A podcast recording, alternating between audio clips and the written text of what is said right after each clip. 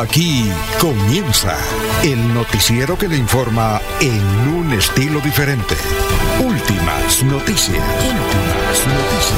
Últimas noticias. La información analizada por los expertos, sin sesgos, explicada con detalles, sin tanta carreta. Últimas noticias por Radio Melodía, también por Facebook y YouTube Radio Melodía. Director Alfonso Pineda Chaparro.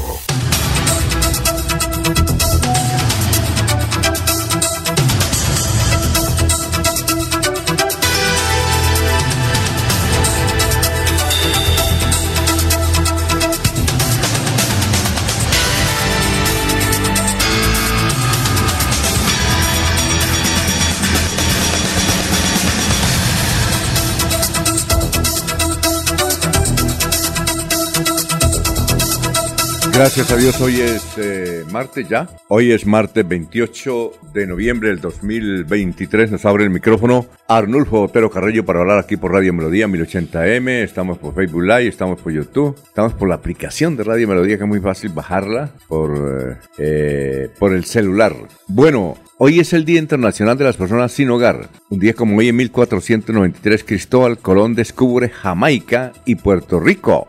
Un día como hoy, en 1973, la ley 19 creó la Intendencia del Casanare. ¿Recuerdan ustedes que antes eran intendencias y comisarías? Bueno, entonces está cumpliendo años hoy lo que era la Intendencia del Casanare que le quitaron un poquito al departamento de Boyacá. Boyacá era grandísimo antes de 1973, vea usted. En 1972 en París se ejecutan las últimas sentencias de muerte mediante guillotina, siendo los condenados Roger Botemans y Claudia Buffets quienes previamente se habían amotinado y cometido asesinatos. Ya son las 5 de la mañana, 4 minutos. Un día como hoy, en 1990, concluye el periodo de liderazgo de Margaret Thatcher como primera ministra del Reino Unido, significando el fin de una era política en el país. En el 2010, como me pasa el tiempo, ¿no? Wikileaks desata un escándalo al filtrar 250 mil documentos que revelan que el gobierno de Estados Unidos instruyó a sus diplomáticos para espiar a políticos extranjeros y altos funcionarios de la ONU.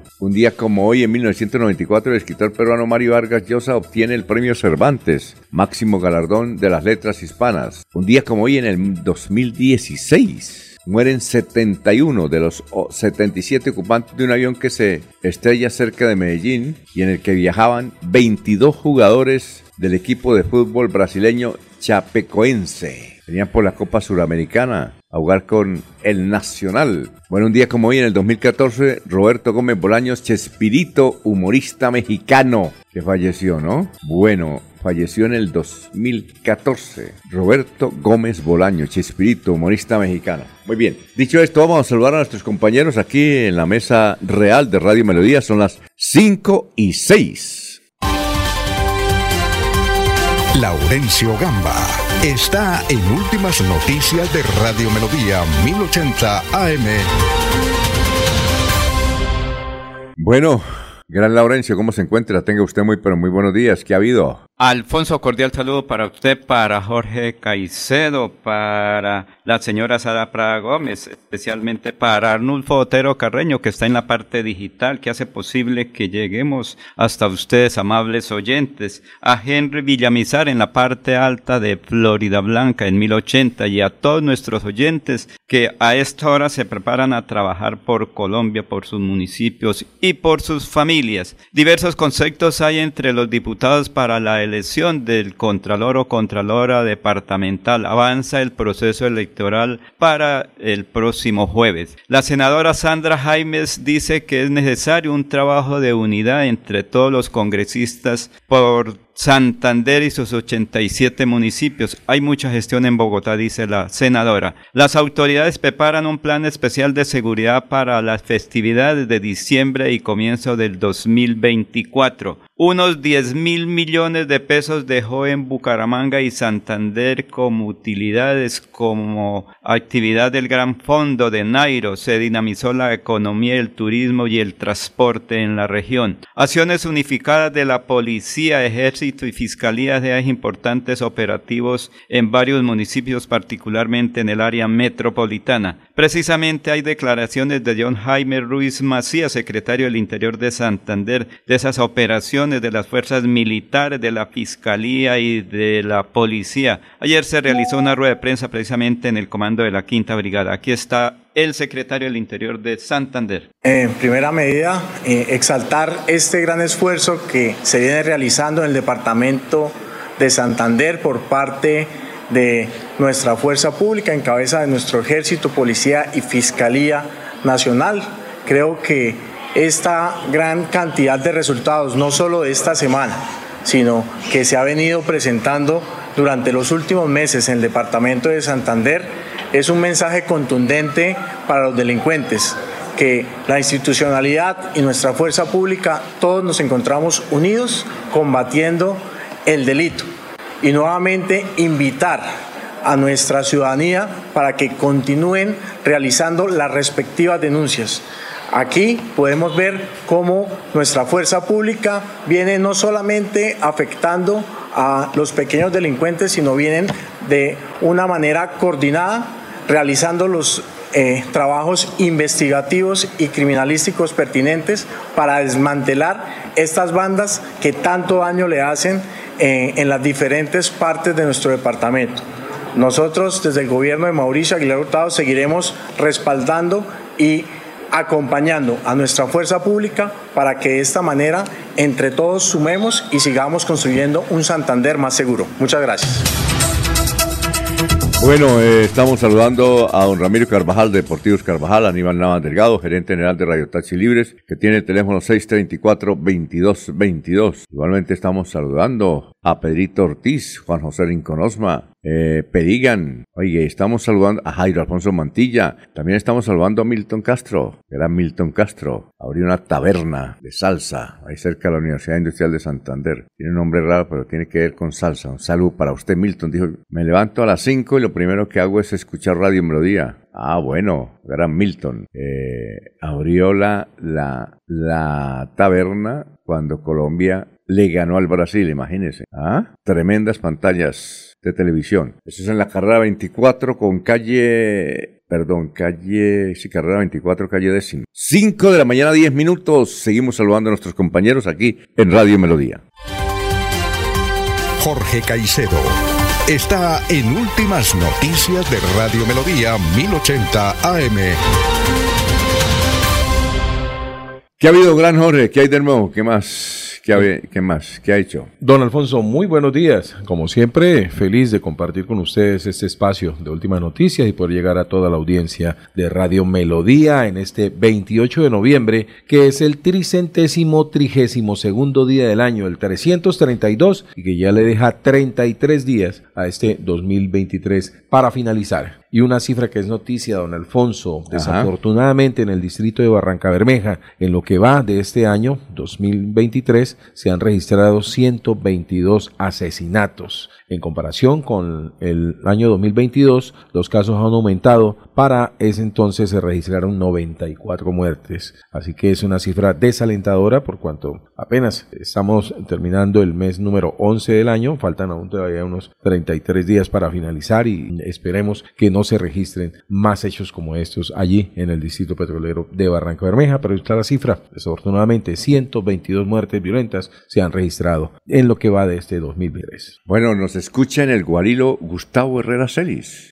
que nos manda un, un spot publicitario. Dice que sin químicos ni hormonas de crecimiento, don Laurencio nitragénico, 100% orgánico, alimentados con maíz natural y especies naturales del campo. Pollo sin estrés, vea usted. Tranquilos pollos sin estrés, criados en una granja aquí en la vereda Gualiro donde los escucho. Muy bueno. Eh, dice que eh, le voy a dar el precio, usted que sabe de pollos. ¿Allá en su finca tiene pollos? ¿En la Ebrija o no? No, no, en Barbosa sí. En ¿Y, ¿Y cuál es el mejor pollo, el de Barbosa o el de Lebrija? Mm, de pronto el de Barbosa porque tiene otros productos. No, pero es que este, este me dice Gustavo Herrera Celes, que dice aquí lo estoy escuchando desde el Gualilo, gracias por la sintonía, dice que que, bueno, pollos de 7 a 10 libras, eh, le voy a dar el precio, don Laurencio, a ver si es barato o es caro, 8 mil pesos la libra. La libra. 8 por 10, 80 mil valdría un pollo de 10 libras. ¿Eso es caro o barato? Normal.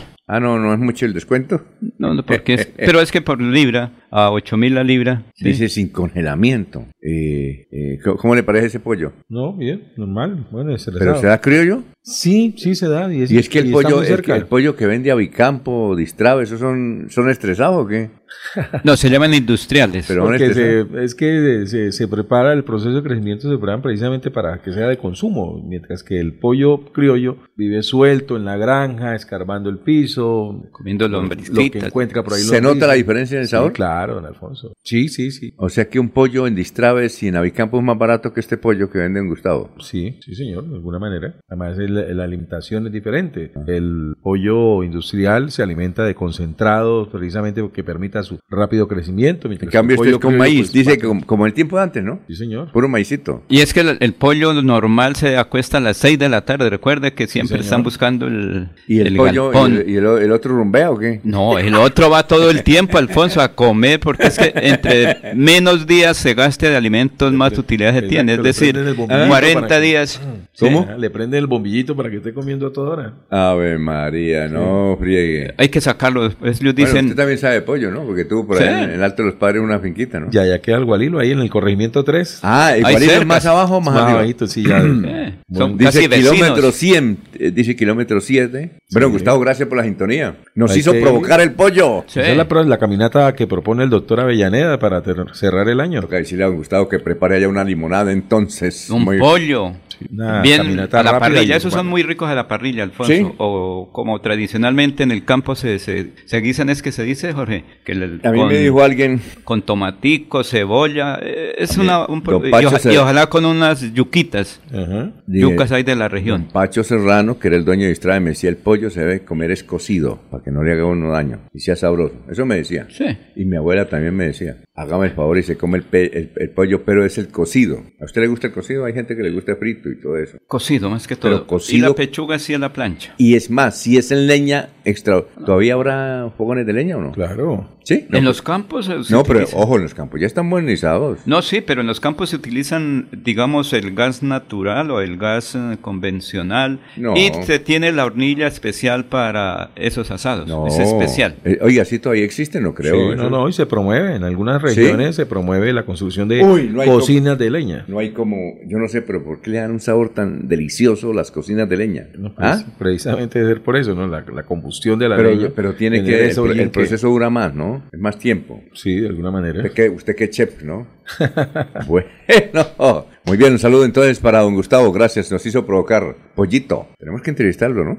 ya que nos escucha todos los días. Ah, bueno, eh, vamos con el doctor Luis José Arevalo, son las 5 de la mañana, 16 minutos. Escuchen este pensamiento que nos ha enviado inicialmente el, eh, el doctor, yo creo que es uno de los mejores pensamientos que hay por ahí y lo ha recopilado el doctor Luis José Arevalo, a quien le decimos pues, muy, pero muy buenos días. Muy buenos días, estimados oyentes y periodistas del noticiero Últimas Noticias de Radio Melodía. Feliz martes para todos. La reflexión de hoy dice lo siguiente. Eres soltero y te falta compañía. Estás en pareja y demandas libertad. Trabajas y te falta tiempo. Tienes demasiado tiempo libre y te gustaría trabajar. Eres joven y quieres crecer para hacer las cosas de los adultos. Eres adulto y te gustaría hacer las cosas que hacen los jóvenes. Estás en tu ciudad pero te gustaría vivir en otro lugar. Estás en otro lugar pero te gustaría volver a tu ciudad. Tal vez es hora de dejar de mirar siempre a lo que nos falta y empezar a vivir en el presente, realmente apreciando lo que tenemos.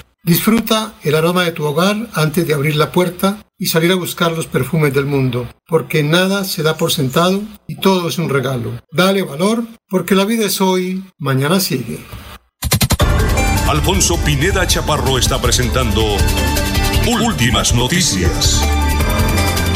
Resumen de melodía que es transmitido por la cadena internacional de emisoras Visión Celestial Radio. Más de 100 empleados de la EPS Sanitas realizaron una manifestación de respaldo a la empresa prestadora de, de la salud en la carrera 27 de, de la calle 54 a la avenida La Rosita. Varios empresarios como Carlos Peña estuvieron en la marcha. Este martes será sepultada la líder comunal y cívica Carmen Casadiego, conocida popularmente como Martica Nápoles. es trabajadora pensionada de la empresa de aseo Bucaramanga, pero básica en las campañas políticas de los barrios populares, es velada en la funeraria Los Olivos, ahí en su casa del barrio Nápoles, cerca de la feria, se cayó, tuvo un accidente casero y eso le provocó la muerte. Fueron entregadas las modernas instalaciones de la central de urgencias del Hospital Universitario de Santander, la más completa de Colombia, la más completa de Colombia, tanto en lo privado como en lo público. El doctor Julián Niño, gerente general y uno de los que sacó esta obra adelante, dice que se tendrán a disposición de los más de 190 camas y equipos médicos de alta tecnología, la más alta tecnología de una sala de urgencia la tiene Bucaramanga. Investigan el caso de la niña de 10 años de Bucaramanga que adquirió parásito en una piscina en Santa Marta y le causó la muerte cerebral en un hotel encopetado. La pequeña contrajo un peligroso parásito en esa piscina del hotel de Santa Marta, encopetado, de estrato 20. Este patógeno le causó muerte cerebral. Las autoridades de esta ciudad investigan qué fue lo que pasó. Hay retrasos en cierres financieros de proyectos viales 5G en Santander por congelamiento de las tarifas de peajes este año. Los proyectos viales de la troncal del Magdalena 1 y 2, que van de Puerto Salgar, pasan por Barranca Bermeja y llegan a Curumaní, culminaron obras prioritarias, pero están a la espera del cierre financiero,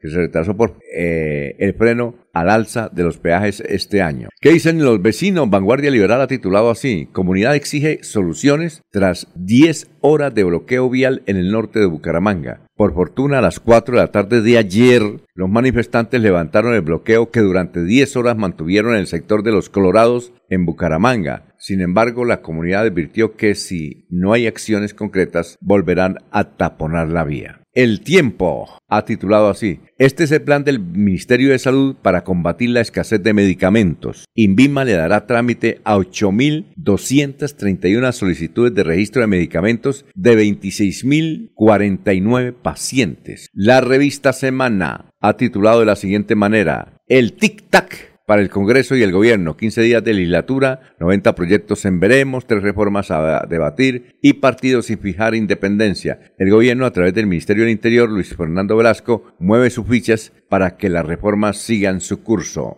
El diario El Espectador. El primer roce entre Carlos Fernando Galán, alcalde electo, y Claudia López, alcaldesa de Bogotá, por el Corredor Verde. La alcaldesa contradijo lo dicho por Galán sobre el proyecto y ratificó su intención de adjudicar los tramos 1 y 2. Bueno, hasta aquí el resumen en Melodía. Se va la noche y llega últimas noticias. Todos los días, desde las 5 de la mañana, empezar el día bien informado y con entusiasmo.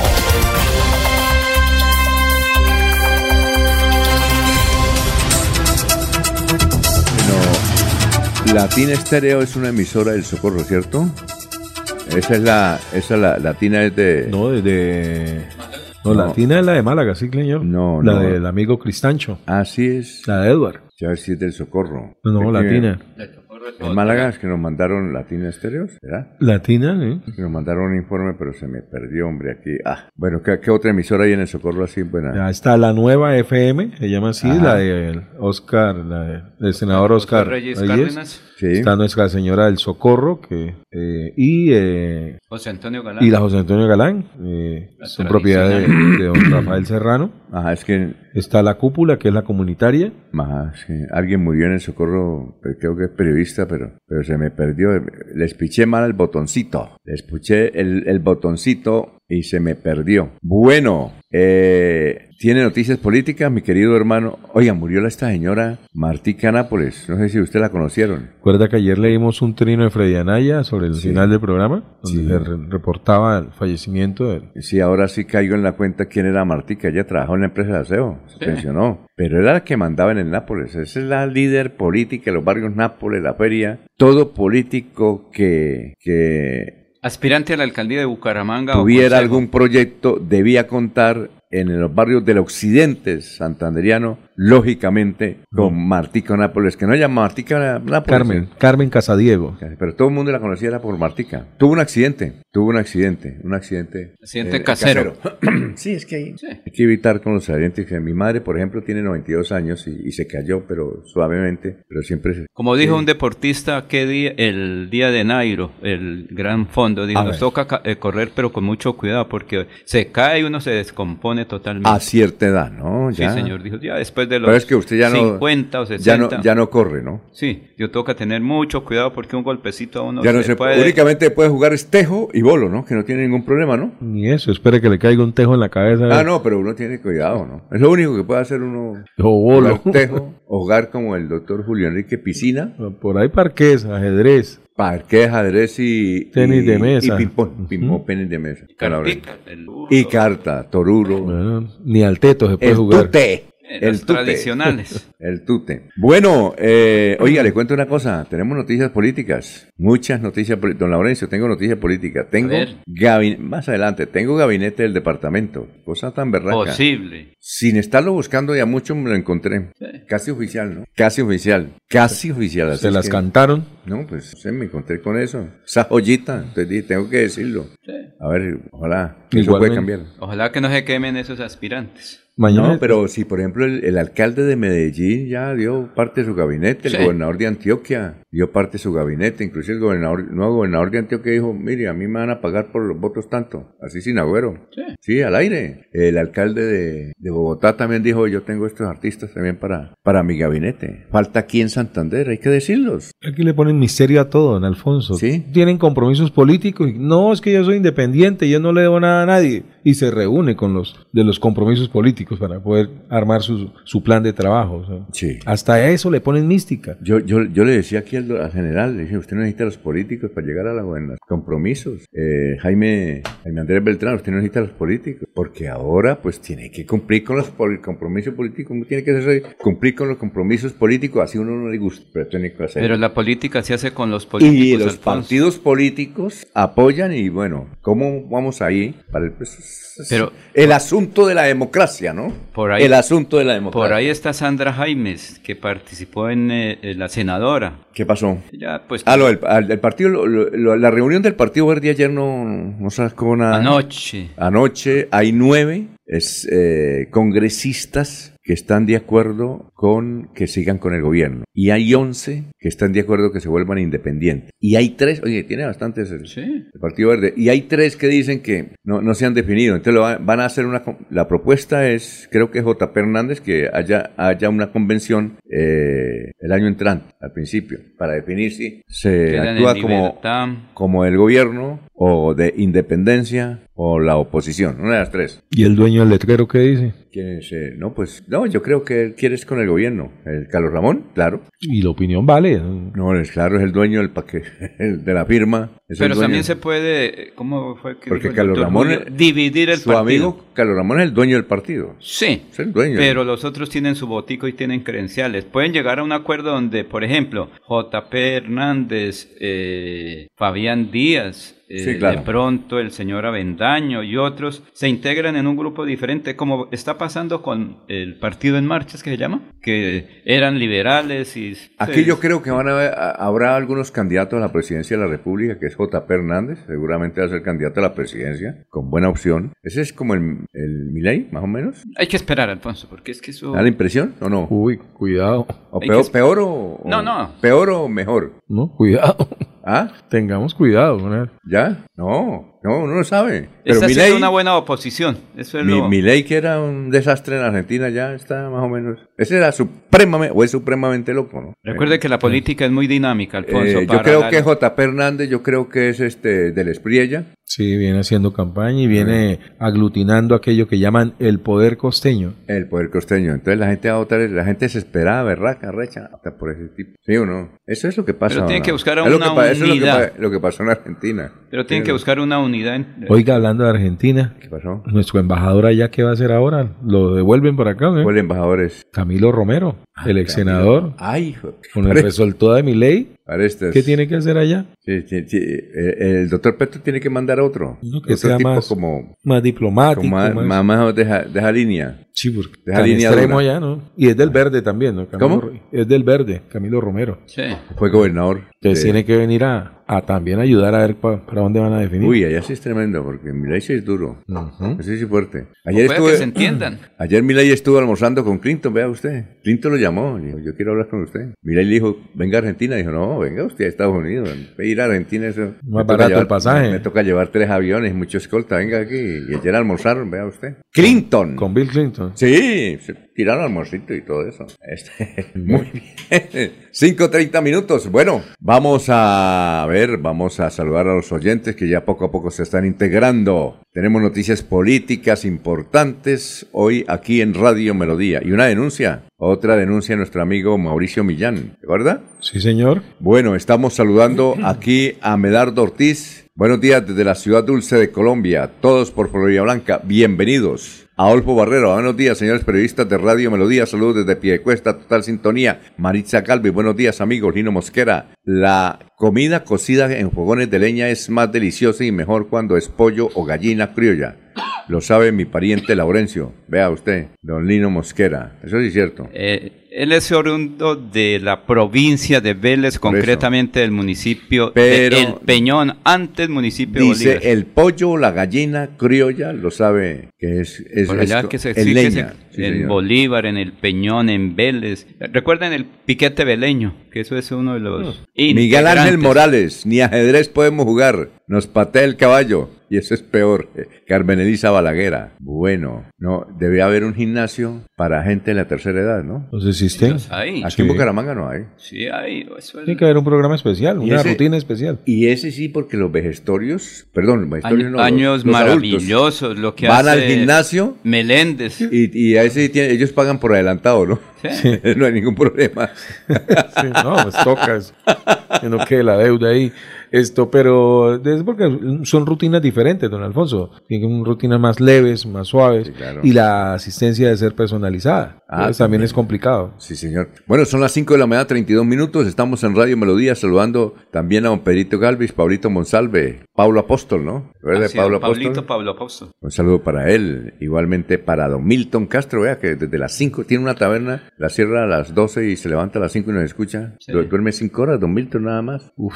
Ya nos invitó yo. ¿A la taberna? Sí, ya nos invitó. Dijo, ¿Dónde queda? No Eso sé. queda cerca de la universidad, la inauguró. Uy, toca ir. Don Milton Castro, 533. ¿Qué iba a decir? ¿Qué han dicho? Mañana es el día de elección de Contralor Es el departamental. jueves. El jueves. ¿Sí? Mañana ¿El 30? Sí, eh, me habían 30. dicho que era el 29, pero es el 30, ¿no? 30, sí. Es el 30. Pero decía, Hoy estamos... Muchos conceptos en los diputados. Recuerde usted que el doctor Frey Anaya nos dijo que hoy a las 6 de la mañana nos, nos ¿Viene? atendía, ¿no? ¿Viene o sale? Nos atendía por teléfono. Ah, ya. O vía 500, o línea 500. Sí. ¿Sabe cuál es la línea 500? Pedaleando. ¿Sabe cuál es la línea 500? La Claro. física. Y el doctor eh, Frey todavía pedalea, ¿no? Sí. Mire. Dinamizó el domingo el gran fondo de Nair. Muy bien, son las 5 de la mañana, 34 minutos. Regocijo de esta Navidad aparte de los hombres los odios, los rencores, los afanes belicosos y toda intención malvada y sombría. Radio Melodía desea a todos los colombianos una Navidad alegre en Cristo, como marco de meditación por un mundo mejor.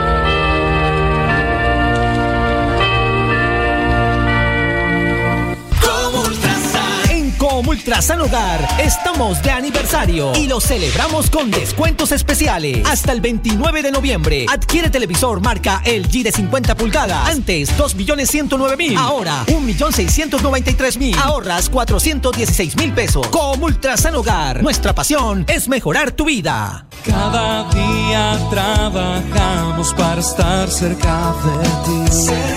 Te brindamos soluciones para un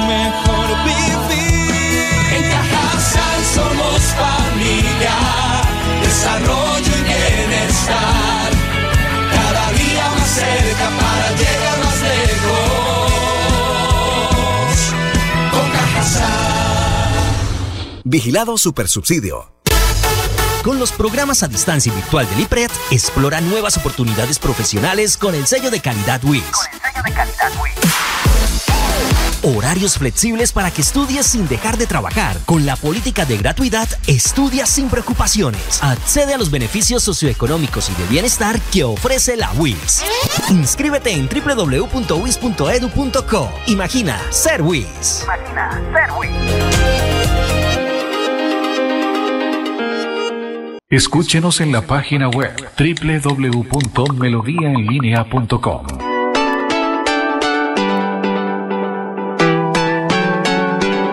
Melodía, Melodía, Radio Sin Fronteras. Escúchenos en cualquier lugar del mundo. Melodíaenlínea.com es nuestra página web. Melodíaenlínea.com, señal para todo el mundo. Señal Radio sin límites, Radio sin fronteras. Radio Melodía, la que manda en sintonía.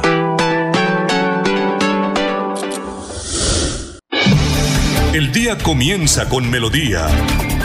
Últimas noticias, 1080 AM.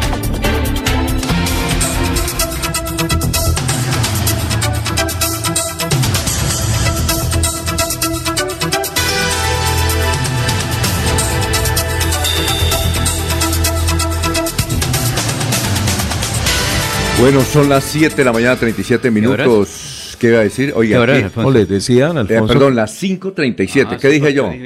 No, les decía eh, antes del corte ah, que mañana es el día, pero el día pendiente del hotel. Eh, ah, tiene datos, ¿no? Sí, señora, hay datos importantes que los daré pero más adelante cuando estemos así en, caliente con el tema. Hay que atender la visita, ¿verdad? Con respecto al hotel Bella Isla. Bella Isla. Mañana es la plenaria la, para el estudio en segundo debate del proyecto de ordenanza que permite la sesión del hotel Bella Isla a la Universidad Industrial de Santander. La comunidad de San Gil viene, estará presente, ¿sí? Ah, porque quieren ver cuál, eh, cómo está el respaldo de los diputados a esa iniciativa. Usted tiene datos más adelante, entonces lo vamos a... Ve, aquí nos escribe César Cordero, un saludo para el gran César Cordero, dice, pollo criollo es que está alimentado con concentrado y buena comida. El que no es criollo es el que se alimenta de desperdicios con conservarte, don, don Laurencio. ¿Sabe dónde la pasa el, señor, el, arquitecto Cordero por estos días? ¿Dónde? ¿Dónde lo ha visto rondando? ¿Dónde? Por el acueducto metropolitano de Bucaramanga. ¿Y él apoyó a Jaime Andrea o qué?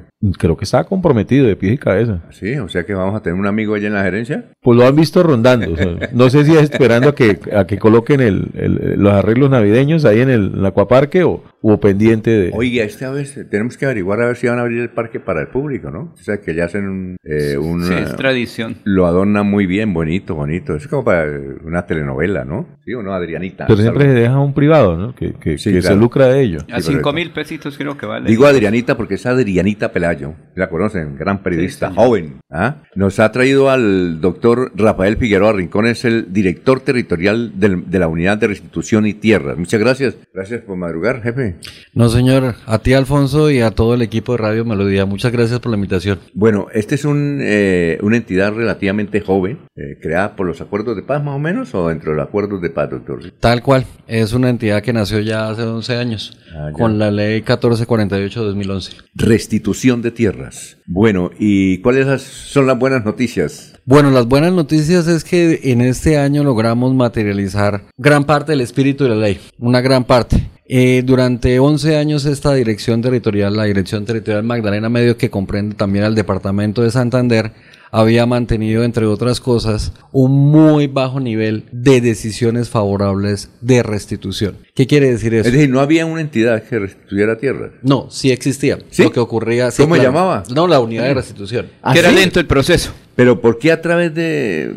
como que revivió fue en los últimos años? Tal cual. Lo que ocurrió básicamente es lo siguiente. Durante estos 10 años, eh, de cada 10 solicitudes presentadas por solicitantes reclamantes de tierras, más o menos 7 se estaban negando. Ah. Este año... ¿7 de 10? 7 de 10 se estaban negando. 7 de 10 solicitudes. 7 de 10 solicitudes. ¿Quiénes reclaman? campesinos, víctimas, eh, hay una gran población rural afectada, también algunas personas en los cascos y en las ciudades, pero principalmente son campesinos y campesinas. Entonces en estos 10 años la tendencia era muy negativa, eran muchas decisiones negativas.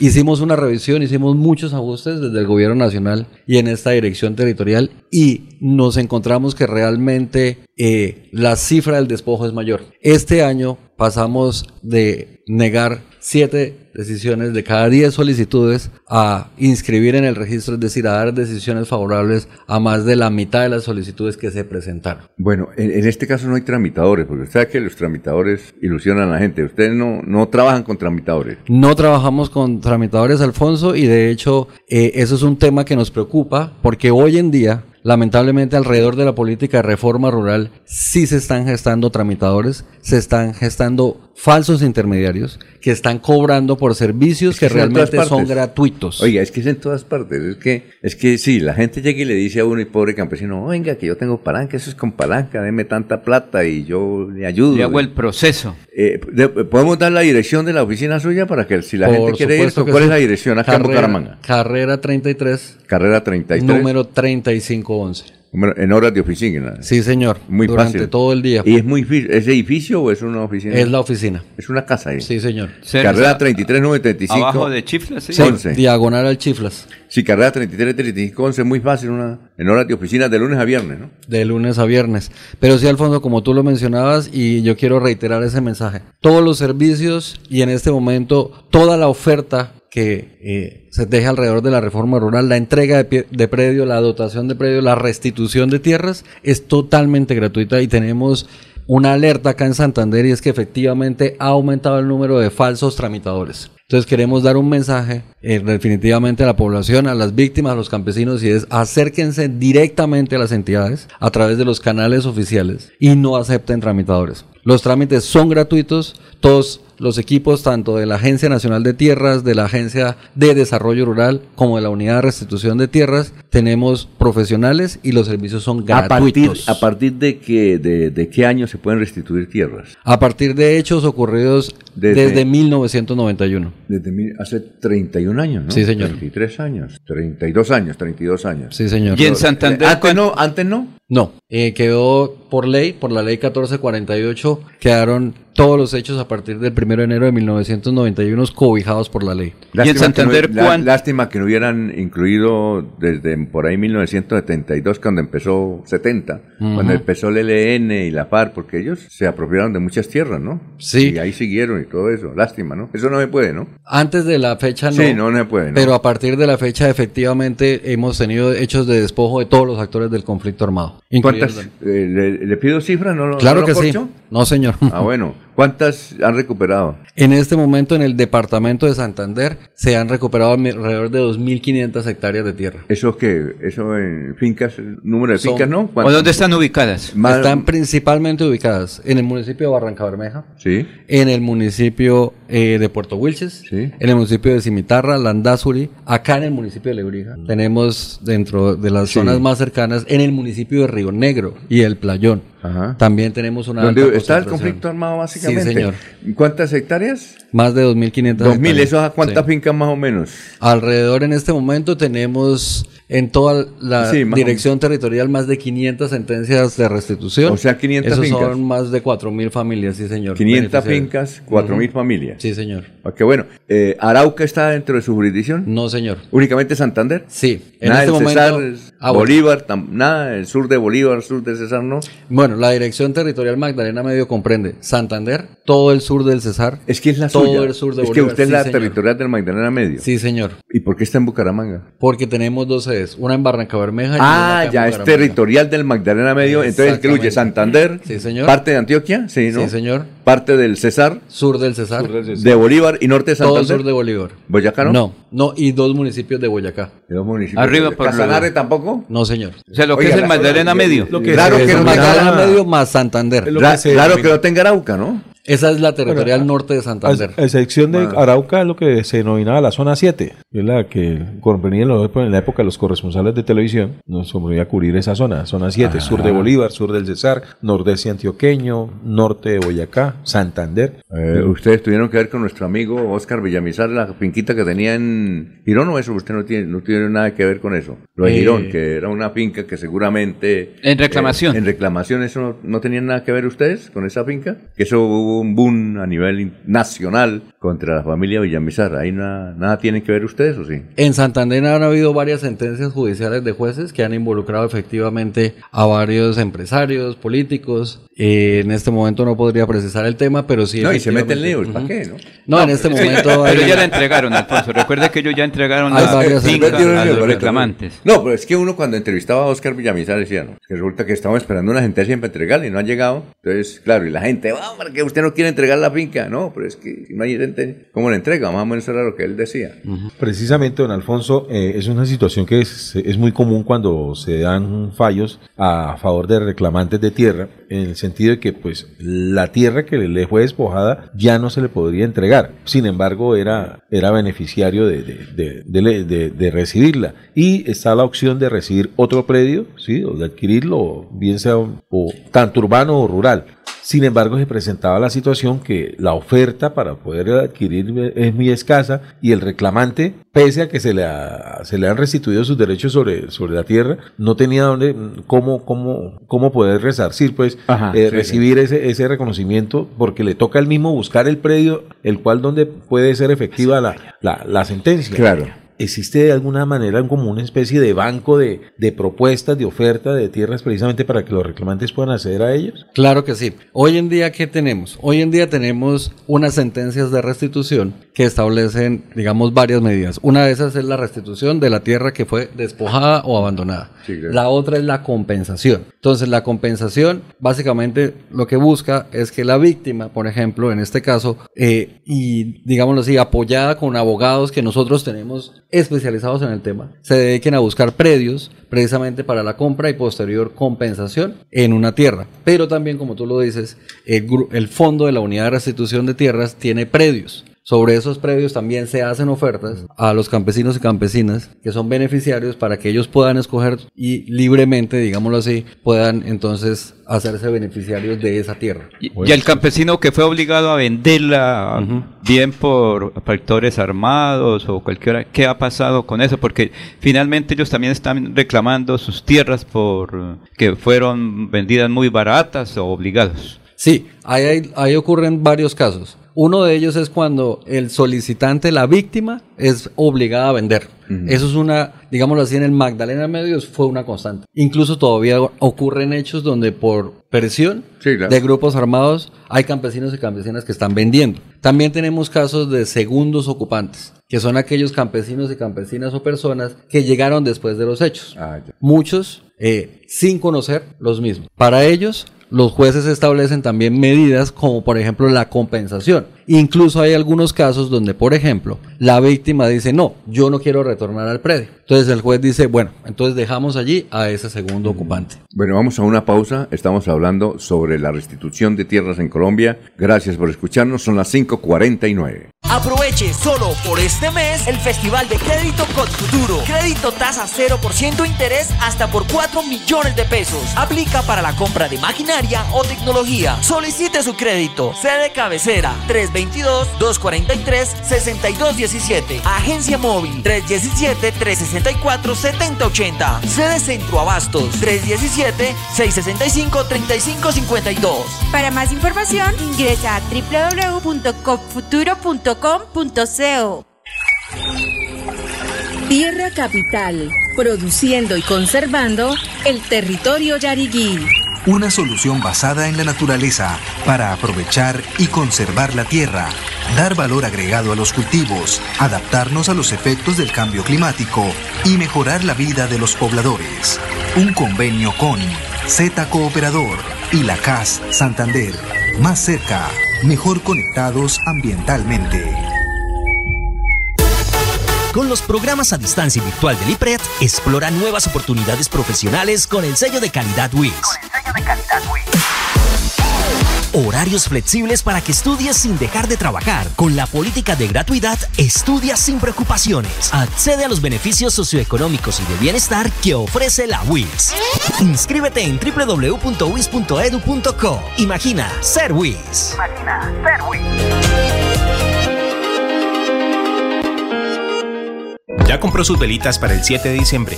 Adquiere el set de velitas 712, el cual contiene 7 velas personalizadas con nombre o propósitos, 7 bases decorativas, 7 varitas de incienso y la oración de bendición. Llama ya al 318-380-9690 o 314-240-3188. Queremos que disfrutes de un servicio de energía confiable y de calidad. Por eso, trabajamos en el mantenimiento de la infraestructura eléctrica. Para que estés informado oportunamente de las fechas y horarios, síguenos en nuestras redes sociales o consulta toda la información en www.esa.com.co. ESA, Grupo EPM, Vigilado Superservicios. Se va la noche y llega últimas noticias.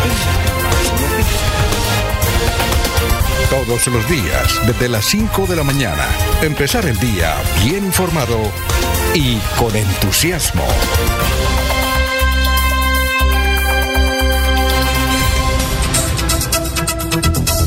Muy bien, son las 5 de la mañana, 52 minutos. Alberto Morales, muy buenos días. Joel Andrés Prada Rey, buenos días. ¿Será que está cerrada la vía Colorados, la cemento? No, ya, ya está despejada. Ayer a las 4 de la tarde hubo solución. Manuel Mojía, desde Florida Blanca, Medardo Ortiz, en Villa del Garrote ya instalaron las luces navideñas, está muy bonito, todos invitados para que la visiten. Medardo Ortiz, Palacio Municipal del Cerro de la Cantera, el Puente LICP, el Puente Quinta Granada. Oscar San Miguel, alcalde de, nos escucha a esta hora en su finca allá en San Vicente. Dice, la ley tiene un buen espíritu, pero hay que decir que desafortunadamente en algunas ocasiones han existido vivos que han reclamado de manera abusiva las tierras que en algunos casos fueron vendidos al mismo Estado a través del antiguo Incora. ¿Tiene algo que decir sobre eso con Oscar San Miguel, que es el nuevo alcalde de San Vicente? Sí, tenemos definitivamente un tema y es que muchas solicitudes se presentan y hay varias personas que lamentablemente intentan aprovecharse de la ley. Nosotros tenemos varios filtros hoy en día, hemos, digámoslo así, endurecido la manera en la que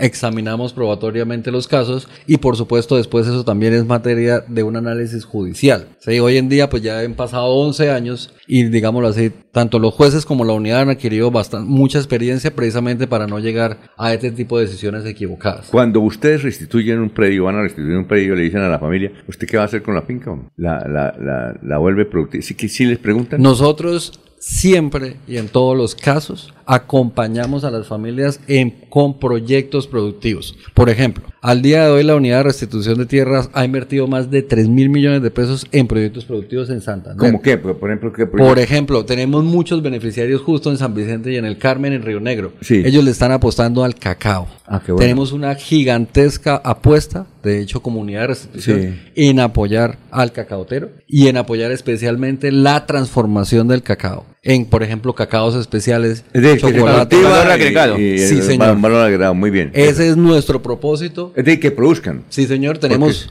los restituidos tienen una marca propia, Chocolate Renacer se llama. Ah, ya. Eh, y a través de esa marca propia que tienen varias de esas familias, por ejemplo, hemos venido impulsando precisamente esa transformación. En Landazuri, por ejemplo, hay una productora de cacao precisamente artesanal y la da muy bien. Eh, pero, pero una cosa es que le, le pre- le- le pido cifras, no, no quiero corcharlo. Yo ¿Sabe las tengo. cua- ¿Sí las tiene? Sí, señor. Bueno, en Colombia, ¿cuántas hectáreas hay productivas que sirven para producir, más o menos, en Colombia? Más o En- menos. En Colombia aproximadamente las cifras son estas. Sí. Tenemos unas 25 millones de hectáreas destinadas 25 a millones. ganadería. 25, A ganadería bueno, productivas en cualquier cosa, pero productivas. y solamente 10 millones de hectáreas hoy en día Son, dedicadas a producir alimentos. exacto, eso, eh, entonces hay 10, entonces son 15 millones de hectáreas que no están produciendo. No hay Sí. más. Hay más improductivas. No, pero dice que 25 y... No, hay produ- 25 son ganaderas. Ganaderas. Bueno, ganadería sí. extensiva. Sí, que Y 25... ahí pueden haber muchas tierras inoficiosas, tierras que no se están... ¿Cuántas habrá? Es que yo quiero saber cuántas habrá improductivas en Colombia. Un país eh, que, que no produce alimentos suficiente, por ejemplo, como Argentina, ¿por qué no esas tierras que improductivas? ¿Qué pasa con esas tierras produ- improductivas? Pues el propósito del gobierno nacional hoy en día con la reforma agraria y precisamente también con el acuerdo con Fedegan es convertir al menos 2 millones de hectáreas dedicadas a ganadería extensiva que no están siendo productivas en 2 millones de hectáreas dedicadas por- a los alimentos. ¿Y por qué no? Es que eh, eh, aquí a Petro lo estigmatizaron con la expropiación, pero yo creo que el pueblo colombiano está de acuerdo que la finca que tenga terrenos para producir y las tenga de engorde, que el Estado le compre y no que le expropie. Es que la palabra expropiación en Petro lo estigmatizaron, pero estoy de acuerdo. Si, si usted tiene, es, es sentido común, si usted tiene un predio en el campo y es bueno para cultivar, por ejemplo, guayaba, supongo, allá en Cite o Barbosa. para- Pero ya no hay y- y- tierra. no, ¿cómo que no? Para expropiar. Son No, no, no, no, pero se, se le dice señor, sí, doctor, doctor Laurencio, usted tiene ahí 100 hectáreas. No, estoy engordándola. No, pro- ponga, le doy seis meses para que po- ponga producir. ¿Sí o no? No, que no puedo. Ah, bueno, le compramos, hermano. Va- valoricemos esa tierra, que valen dos mil millones.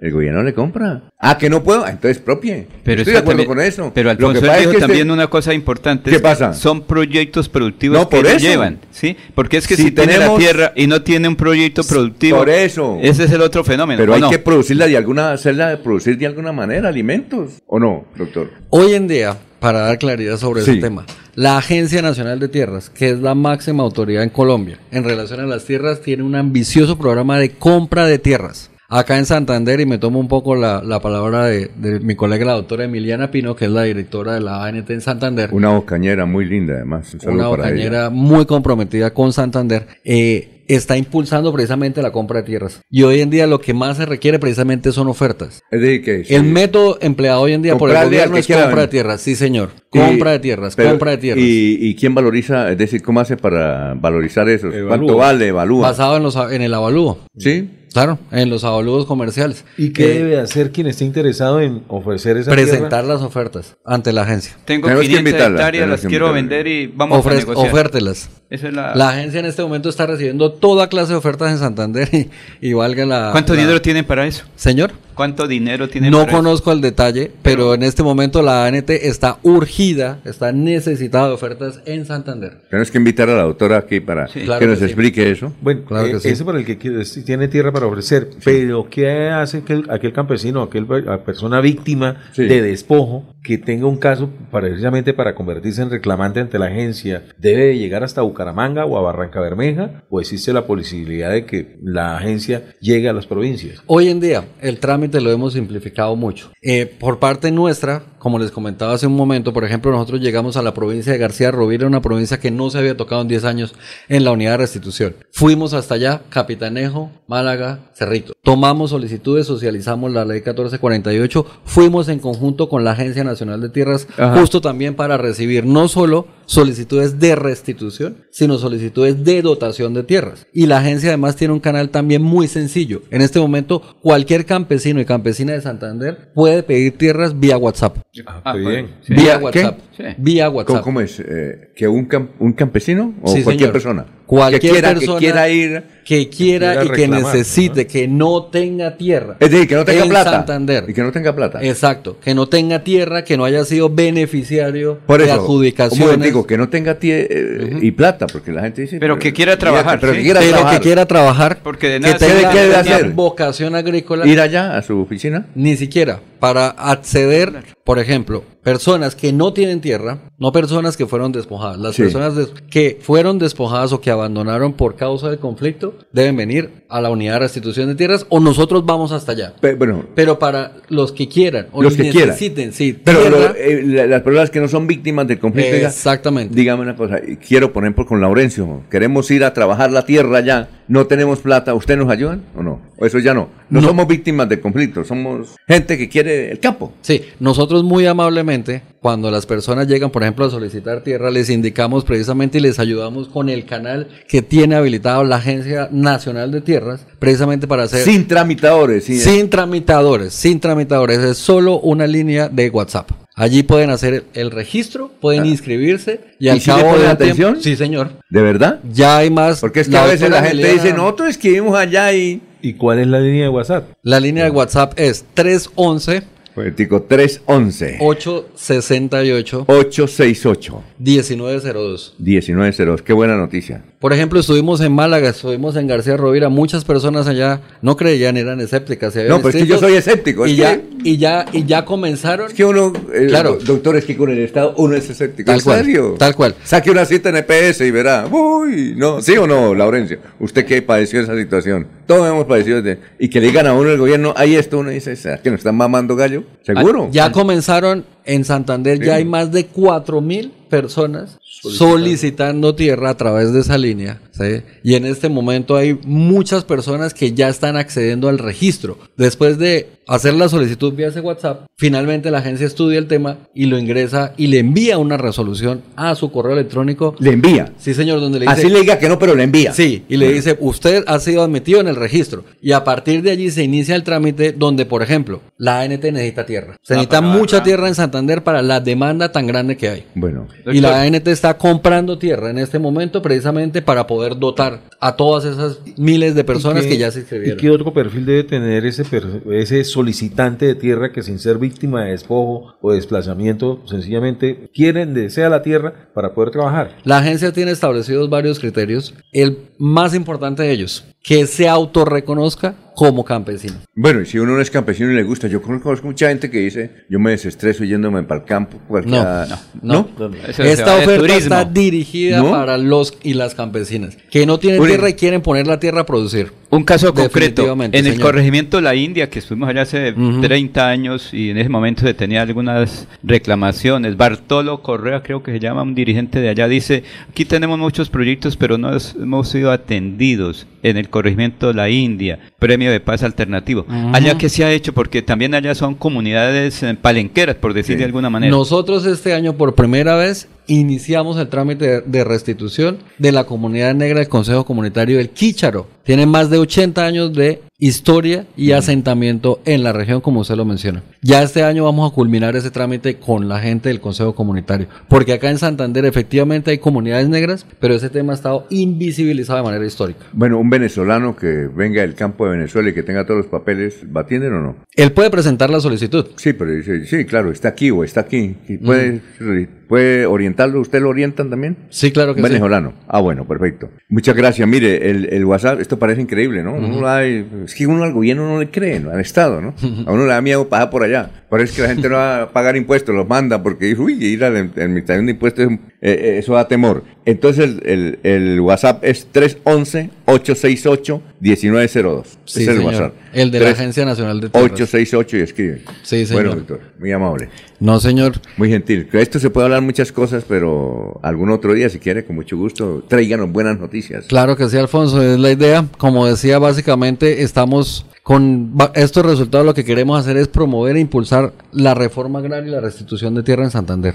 Necesitamos tierra, necesitamos solicitantes. Gente y- que quiera y- trabajar. Y gente que llegue y precisamente demande los servicios del Estado colombiano. Independientemente de la reforma agraria, ¿no? Ajá. Lo importante es que la gente, los campesinos y los campesinos pidan la tierra. Ah. La intención del Estado hoy en día precisamente es poder dotar la tierra y acá en Santander estamos varios comprometidos en eso. Bueno, doctor Rafael Figueroa, muchas gracias. Muy amable Señor por Alfonso, a ti y a todo tu equipo y a todos los oyentes. Y a usted, Adrianita, muchas gracias, muy amable, muy gentil. Bueno, son las 6 de la mañana, 5 minutos. Estamos en Radio Melodía. Regocijo de esta Navidad aparte de los hombres los odios, los rencores, los afanes belicosos y toda intención malvada y sombría. Radio Melodía desea a todos los colombianos una Navidad alegre en Cristo, como marco de meditación por un mundo mejor.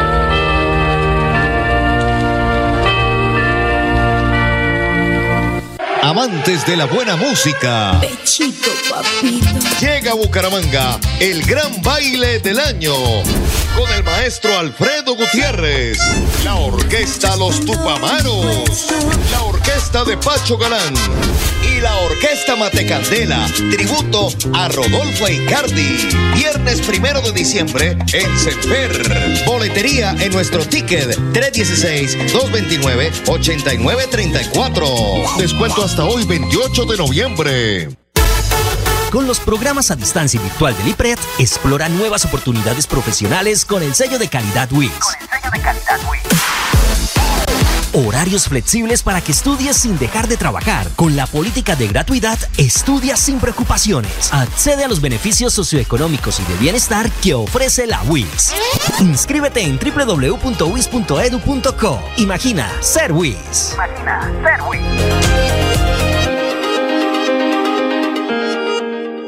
La noche de las velitas es la época más hermosa del año. Permite reflexionar en medio de un camino de luz en cada uno de nuestros sueños y metas para el próximo 2024. Vive esta tradición de manera especial y única con las velitas 712, personalizada con nombres o propósitos. Llama ya al 316-380-9690 o al 314-240-3188. En la calle está la gente. En la calle están las noticias. La calle está la radio. Donde la ciudad vive, donde la ciudad se mueve, se producen las noticias y ahí está nuestra radio. Melodía, en la calle, al lado de la gente, donde se viven las noticias. El día comienza con Melodía. Últimas noticias, 1080 AM.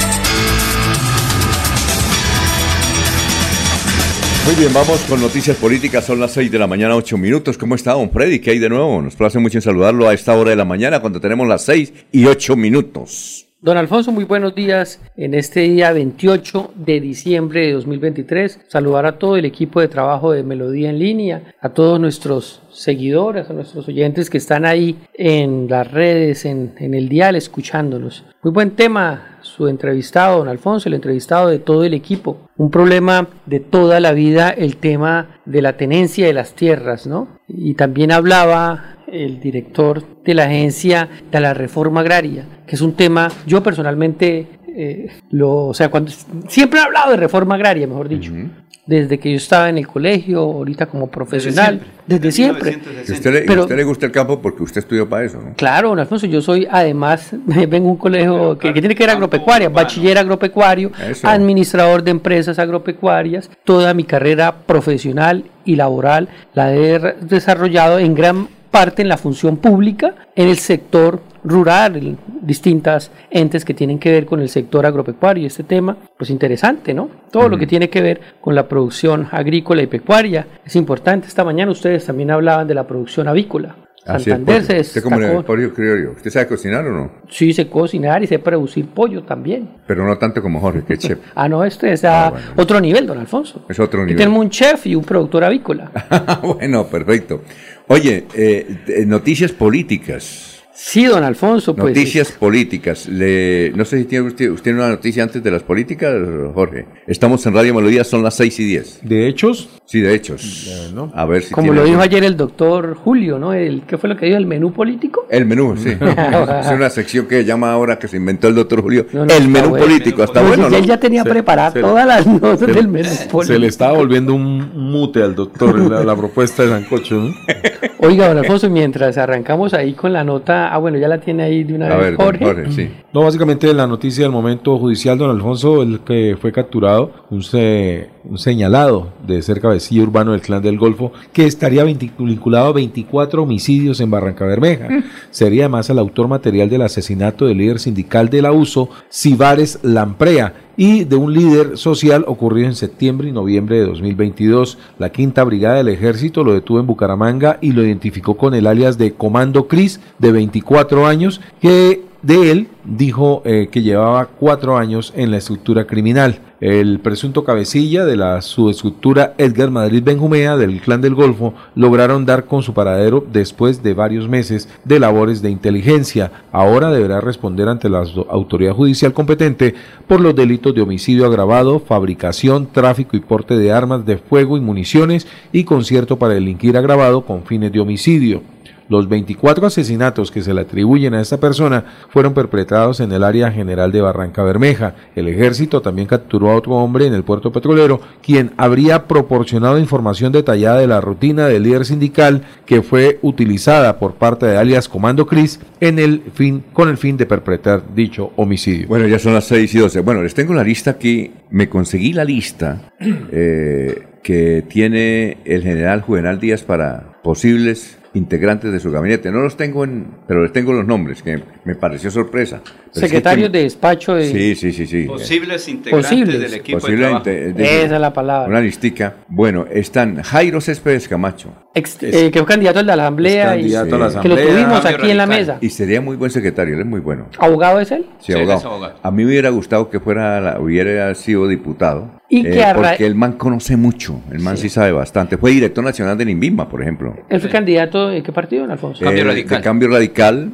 Que apoyó mucho al general, eso sí. Me y que fue consta. una postura radical en, en- en Florida Blanca, ¿no? Sí, sí, que una ¿Se postura acuerda? radical que dijo que no votaba por el doctor Flechas, o inclusive pidió... ¿No dice para dónde? ¿Para cuál? Objeción. No, no dice, es que tengo aquí y no sé para qué. Pero Aplicó toca- el principio de objeción de conciencia. Exactamente. Eh, es que estoy leyendo el papelito que me entregaron. Es que me lo entregaron con papelito y todo. Don Alfonso, una cosa secreta. Eh, claro que el general no sabe. Pero No, ya se enteró. al- alguien cerca al general me entregó, le dije, listo, yo lo leo. ¿Y el general sí sabe que Jairo Céspedes fue candidato a, a la asamblea? No, es que sí, sí, porque- No, pues por aquello de que como él es independiente, que él no tiene compromiso con los partidos, que tal, pues para que no le vayan a figurar. No, no, no, pero él sí el tiene general nunca dijo El- eso. El, general tiene compromisos con los partidos. A propósito, No, ta- lo no, hemos invitado porque no, queremos charlar venga, con él acá. Alfonso, No es, son Yo dos cosas distintas. son dos cosas tiempo, distintas. a tiempo. Primero, él no dijo que no tenía compromisos y tampoco dijo que tenía compromisos. O sea, él no utilizó. Pero lo apoyaron. Hasta donde yo en esta mesa lo escuché, nunca dijo esa. Claro, que hubo unos Pero partidos como Cambio Radical que participaron de, pol- de- de la campaña, está bien. Ajá. Ahora hay que revisar primero los temas del departamento y luego Claro. los temas de gobernabilidad. Bueno, no- independientemente, pero... el- Bueno, no. de los nombres, Alfonso. A ver, entonces, eh, Pedro Julio Solano, ¿lo conoce? Pero, pero eh, don Julio, eh, don, don Julio, don Alfonso, el doctor Céspedes diría para qué más. o No, menos? no, es que no, No, es que me lo eso, dieron están ahí. en la lista. Bueno, especulemos, don Alfonso. No, pues no, él sería un buen secretario de Agricultura, por ejemplo. ¿De agricultura? Sí, Pero es abogado. eh, no importa, pero ¿Abogado? conoce bastante el tema. ¿No es Fue abogado? director, Creo que no. fue director nacional de INVIMA. Ujú. Es abogado. Pero claro. se habla de- Solano? Sí, uno es eh, eh, Pedro Julio Solano y el otro El otro es Julio Solano Osorio. Pedro Julio Solano Osorio. Eh, de Fue Florida alcalde de Blanca. Florida La Blanca. Florida Blanca. Florida y- Candidato al consejo que no podría a prestarle un llegar. buen servicio al departamento en política, en lo que sea, en,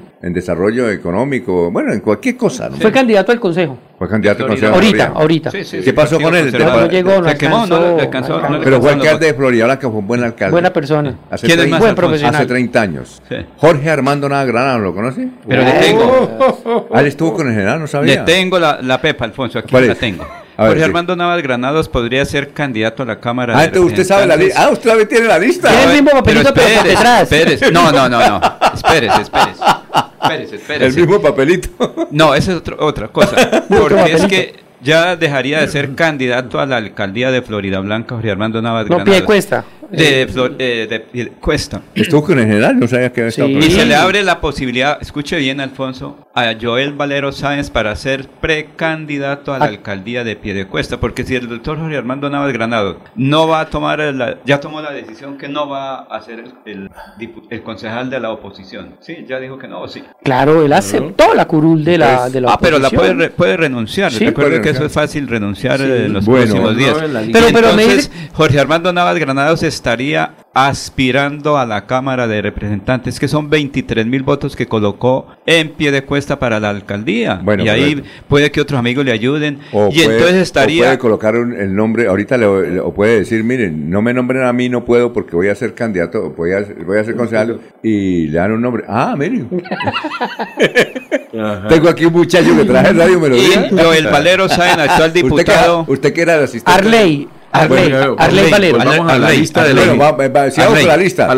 de independientes Jorge Armando Navas. Granados Sí. es abogado de Arley profesión. De abogado. exalcalde de Piedecuesta, eh, por supuesto. Pero si usted, si que estuvo con ir, el general. entonces iría usted No, porque... Pues si me echa la Arley, chalomita, no, ah, bueno, fue eh, una gra- o sea, estuvo con el general, Sí. grandes concentraciones Ah, bueno. eh, públicas en Piedecuesta, muchas, muchas, sobre todo una semana antes, eh, ahí en un, en un restaurante en el Molino, una excelente reunión se hizo. Bueno, ¿quién está más en la lista? Horacio. José Serpa. Sí. ah, excelente. La tiene también usted ahí, ¿no? Bueno, es que la No, lista, no, no, es es que que yo, la cosa. tengo la misma que tiene usted, la tengo yo. No, es que no, no habían fotos de Jorge No, es Navas. que, es que me la dieron a mí porque si se la damos a Laurencio, o Laurencio también la tiene, pero él no la, no la publica, ¿cómo? No habían unas fotografías de Jorge Navas, candidato, disfrutando un partido de la Selección Colombia, al lado del también candidato Héctor Mantilla. Sí, claro. Sí, Pero que ahora- Porque es que, es que Jorge iba por una coalición, Ah, entonces bueno, sí. él tenía la particularidad que había partidos que apoyaban a Héctor, había partidos que apoyaban hasta, hasta Ferley Sierra. ¿Se tomó la foto? Sí, claro. Claro, es Sí. que eso no ¿Y es... se dejó tomar la foto? Don Alfonso, pues no es que le digo. Como que no, es se acuerda que a aquí no vamos a dar el nombre. pero- aquí vino un candidato a una alcaldía y fue, fue a tomar una foto con nosotros y No, alguien- con otro candidato. Otro candidato y aquí había alguien de otro partido y dijo no, no, no, no, no. Claro. Pero, pero en ese caso sí. Pero, pero Alfonso, venga, le cuento. Frente a la sede del doctor Jorge Armando Navas Granados en Piedecuesta estaba La la, de Héctor. sede de Héctor Guillermo Mantilla. Ah, bueno. Al frente, no era Ah, que. ¿sí? entonces. Y, y quién- enseguida con- estaba otro ¿Y más partidos Jorge Navas? con el con general. O con sea, el- no, no, por eso repito, eh, eh, esto Jorge Navas, ¿Con quién vio Jorge? Navas se presentó por su partido, por su eh, grupo significativo ciudadano, porque recogió firmas, pero lo avalaron también otros partidos. Partido Pues habían partidos que estaban con Ferley Partido de. Sierra, Héctor el Mantilla compromiso. vio un partido con Jorge Héctor Navas. ¿Qué partido? Mantilla. ¿Colombia qué? Por favor, porque es importante para el proceso. Héctor Mantilla tenía unos partidos partido, que estaban con Jorge y, y otros estaban con, con el general. Pero las grandes concentraciones en Piedecuesta que hizo Jorge Armando Navas Granados, la hizo al lado del general. Bueno, perfecto. Eh, Horacio José Serpa está también en la lista, no sabemos. Él es administrador de empresas. Neila Mejía está en la lista. ¿Esa ¿Quién es quién es? Neila Mejía? ¿Quién es ella? No, no, no, pero ahora no. Es candidata a la alcaldía de Zapatoca. Ah, no, perdón, no. Eh, eh, alcaldía de Huaca. Es candidata a la alcaldía de De Huaca. Ah, de García Rovira. sí, sí, Sí, García sí, Rovira. sí. Ella estaba ahí. ¿Qué profesión es ella, no? No sé. No, no. El, ¿Candidata eh, por dónde? Horacio José Serpa es administrador de empresas Es eh, economista, creo que es. economista. ¿Qué Sí. secretaría podría ir él? por De gobierno, por ejemplo. Y el doctor Jorge Armando Navas Granados. Eh, no sé. No, ese que yo creo. No, eh, si acepta la curul, el consejo manda otro. ¿A usted? No, no, no, sí, pero... Bueno, ¿Qué eh? Es Neila Mejía Solano. ah, sí, Neila. Neila Mejía Solano fue candidata a la alcaldía, obtuvo 2.039 votos. ¿De qué partido? Avalada por el Partido Conservador y Cambio Radical. Ah, vea, mira Neila, usted, Mejía Neila Mejía. Lozano. Usted la debe conocer. la- Muy buenos si votos es godita, la debe conocer usted. Bueno, Gisela Prada es, candidata a la alcaldía de Es Zapatoca. alcaldesa de Zapatoca. ¿Es alcaldesa? Sí, Sí. fue alcaldesa y fue candidata en la pasada. Olger Díaz. Ay, el doctor Olge. El secretario de salud Eso de Lo que dijimos aquí, William Mantilla. Uy, ay, Médico. el médico. que fue candidato a la alcaldía. Dos y aquí nos colocaron un nombre y ahí está. De William Mantilla estuvo la semana pasada haciendo visita en el Hospital Psiquiátrico San Camilo, conociendo las ¿Y instalaciones, eso? cómo funciona. Porque Ah, él pues, está en la comisión de empalme. Estuvo conociendo el hospital, pues estoy diciendo, no, no he hecho nada. O sea, eso depende de la Secretaría de Salud, ¿no? Sí, claro. Y además que es, es algo que cada Puede ser ciudadano, director también. cada habitante del área metropolitana debería de algún día dedicarse, oiga, voy a conocer las instalaciones de San Camilo y, y de pronto de tumbar Bueno. ese mito urbano con respecto a lo que allí Entonces sucede. puede ser, puede ser por ahí. Vamos, vamos a director. unos mensajes y le tengo aquí un nombre ¿Hay que más me, me ha causado sorpresa. ¿Cuál nombre? A ver. El doctor Jorge Díaz, espérame, Alfonso, Después de mensajes. ¿ah? Del doctor, qué pena interrumpirlo, don Alfonso. El doctor Olger Díaz jugó un papel importante Sí, también claro. en la campaña. Sí, señor. Sí, y es un conocedor de los temas de salud. Y creo que fue secretaria de Salud, ¿no es fue Sí, secretario señor, de claro Salud que sí. y de Desarrollo Social con con, el- el, con el coronel Aguilar. me Sí, parece, Aportaría muchísimos conocimientos. Él fue secretario de salud de Richard Aguilar. Ah, de Richard Recuerde Aguilar, que ahí fue donde se fraguó, eh, sí, se fraguó Eh, de fragua de, ¿de la- su aspiración a la gobernación de Santander, que era Ah. candidato de Richard. Eso va en el libro Él fue congresista. de, Ma- de Marquitos. Fue representante a la Cámara. Eso sí, va en el libro de Marquitos. Ah, sí. Ese era el libro. Pero ¿cuándo va a salir el libro? Eh, bueno, atención microempresarios, emprendedores de Bucaramanga, cuentas con un negocio de taller de confecciones, calzado, marroquinería o trabajas de manera satélite en estas actividades. Aprovecha hoy el Festival de Crédito en Cofuturo. Montos hasta de 4 millones para maquinaria y tecnología, plazo hasta 24 meses. Bueno, si está reportado, también hay otro, otro sistema, pero lo mejor de todo es que no paga interés de ninguna clase. Y los 4 millones son 4 millones y nada de interés. Y me voy la alcaldía de Bucaramanga apoyan eso. No pierdas esta oportunidad única, comunícate al 322 24 36 217. En Confuturo creemos en tu negocio. Vigilado por Super Solidaria, aplican condiciones y restricciones, son las 6 y 22. ¿Sabías que un grifo que pierde una gota por segundo provoca un despilfarro de 30 litros de agua al día? ¿Y tú ¿Cómo ahorras el agua? Lavar un solo día, la llave de paso, también regularla para que no salga tanta agua. La madre naturaleza del fondo de sus entrañas nos bendice con el agua que brota de sus montañas. Corre por los ríos, llega a la comunidad, presente en cada hogar para darnos bienestar. Un mensaje de la Corporación Autónoma Regional de Santander. Con los programas a distancia y virtual del IPRED, explora nuevas oportunidades profesionales con el sello de calidad WIS. Horarios flexibles para que estudies sin dejar de trabajar. Con la política de gratuidad, estudia sin preocupaciones. Accede a los beneficios socioeconómicos y de bienestar que ofrece la WIS. Inscríbete en www.wis.edu.co. Imagina ser WIS. Imagina ser WIS. Queremos que disfrutes de un servicio de energía confiable y de calidad. Por eso, trabajamos en el mantenimiento de la infraestructura eléctrica. Para que estés informado oportunamente de las fechas y horarios, síguenos en nuestras redes sociales o consulta toda la información en www.esa.com.co. ESA, Grupo EPM, Vigilado Superservicios. Están escuchando Últimas Noticias por Radio Melodía, la que manda en sintonía.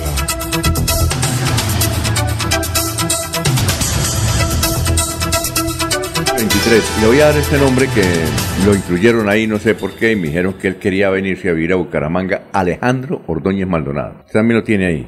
Usted pero lo tiene- no, Laurencio no. lo tiene en la Va lista. ser, eh, eh, pero eh, Alejandro Ordóñez. ¿No se iba de claustro? ¿No sabía? Él entiendo que, bueno, aquí vimos la noticia, no la han rectificado, Ah, no, en el sentido que él iba para un seminario de su religión que queda en Virginia, Estados Unidos. No, él es católico, apostólico y romano. No, no, no, no, no, él es católico apostólico Y romano. de otra- de y otra tendencia. romano no creo. Sí, la línea No, no, no. romano, pero, pero de otra línea. De otra tendencia. No, De los que. no, lo que pasa es que la iglesia católica hay muchas, mm, ¿cómo diría yo ahorita? Se me, se me va la palabra. Eh, ¿Denominaciones? no, denominación no. Este es reformista. pero pero la reforma. iglesia católica, eh, apostólica y romana. no, este no es reformista, por el contrario, es de la antigua, eh, inclusive la... la Él, hace parte yo he de la a misa, comunidad que la yo fui una vez a misa porque Sí. él me invitó a misa eh, antes de ser, cuando era procurador, ahí en la calle 18 con carrera 25 Bucaramanga. Hacen la misa y, Y, la misa y el padre y la gente, la- las mujeres tienen que estar con rebozo. sí, Y el oficiante está. Usted, por ejemplo, tiene que, para entrar ya tiene que quitarse la cachucha. No, No, en entrar cualquier ni iglesia. sombrero ni cachucha. No, en cualquier iglesia.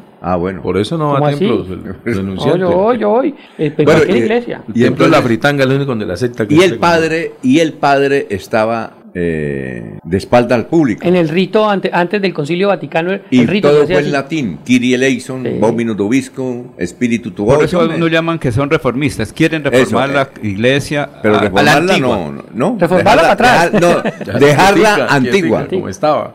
Exactamente. Pero, pero, pero y está. todo con todos los rezos en latín y todo Sí. eso. Sí, no, no, sí. Bubisco, por ejemplo, que al- algo que me acuerdo yo. Es que don Alfonso hace, Todo en latín. hace 50 años era así. Sí, claro. Y luego viene el Concilio Vaticano y hace esa apertura. Pero- Pero, pero, eh, el ex procurador sí, es de la Iglesia Católica Apostólica Romana. Sí, él hace parte de esa comunidad lefebrista. Que Lefebrista. algún día eh, eh, Lefebvre, que era, lo, lo separaron, eh, lo excomulgó. Eh, no, No, me acuerdo, sí, separados. un papa lo, lo- lo excomulgó. Pero luego llegó Juan Pablo, o no, me parece que fue Ratzinger, o Juan Pablo II, y, y lo, volvió a traer. En, en Buenos Aires hay una, una- un seminario de ellos y también en Estados Unidos y en Francia, creo. Bueno, eh, entonces el doctor José Ale- el doctor Alejandro Ordóñez Maldonado, es procurador y que se va a residenciar en Bucaramanga de nuevo. Pues viene a gerenciar las, eh, las galletas Aurora. Bueno, bueno, bueno. No, es que están construyendo una gran edificación. ¿En ahí. dónde? No, ahí lo que construyeron fue un ara. Ahí eso, en la construyeron un 34. ara. Por eso, ya una Un gran construcción ahí que Bueno, el otro, eh, Pero, don don Alfonso, ¿ese suena para el gabinete? no sé. Eso es un súper, no, eso es una Claro. cosa. Ese es súper, súper. No. Eso- Debe ser un jefe de gobernanza. No, no, Sí, claro. entonces eso llega... No. Bueno, ¿quién más? va a quedar No creo, ahí eso sí no creo, entonces. Pero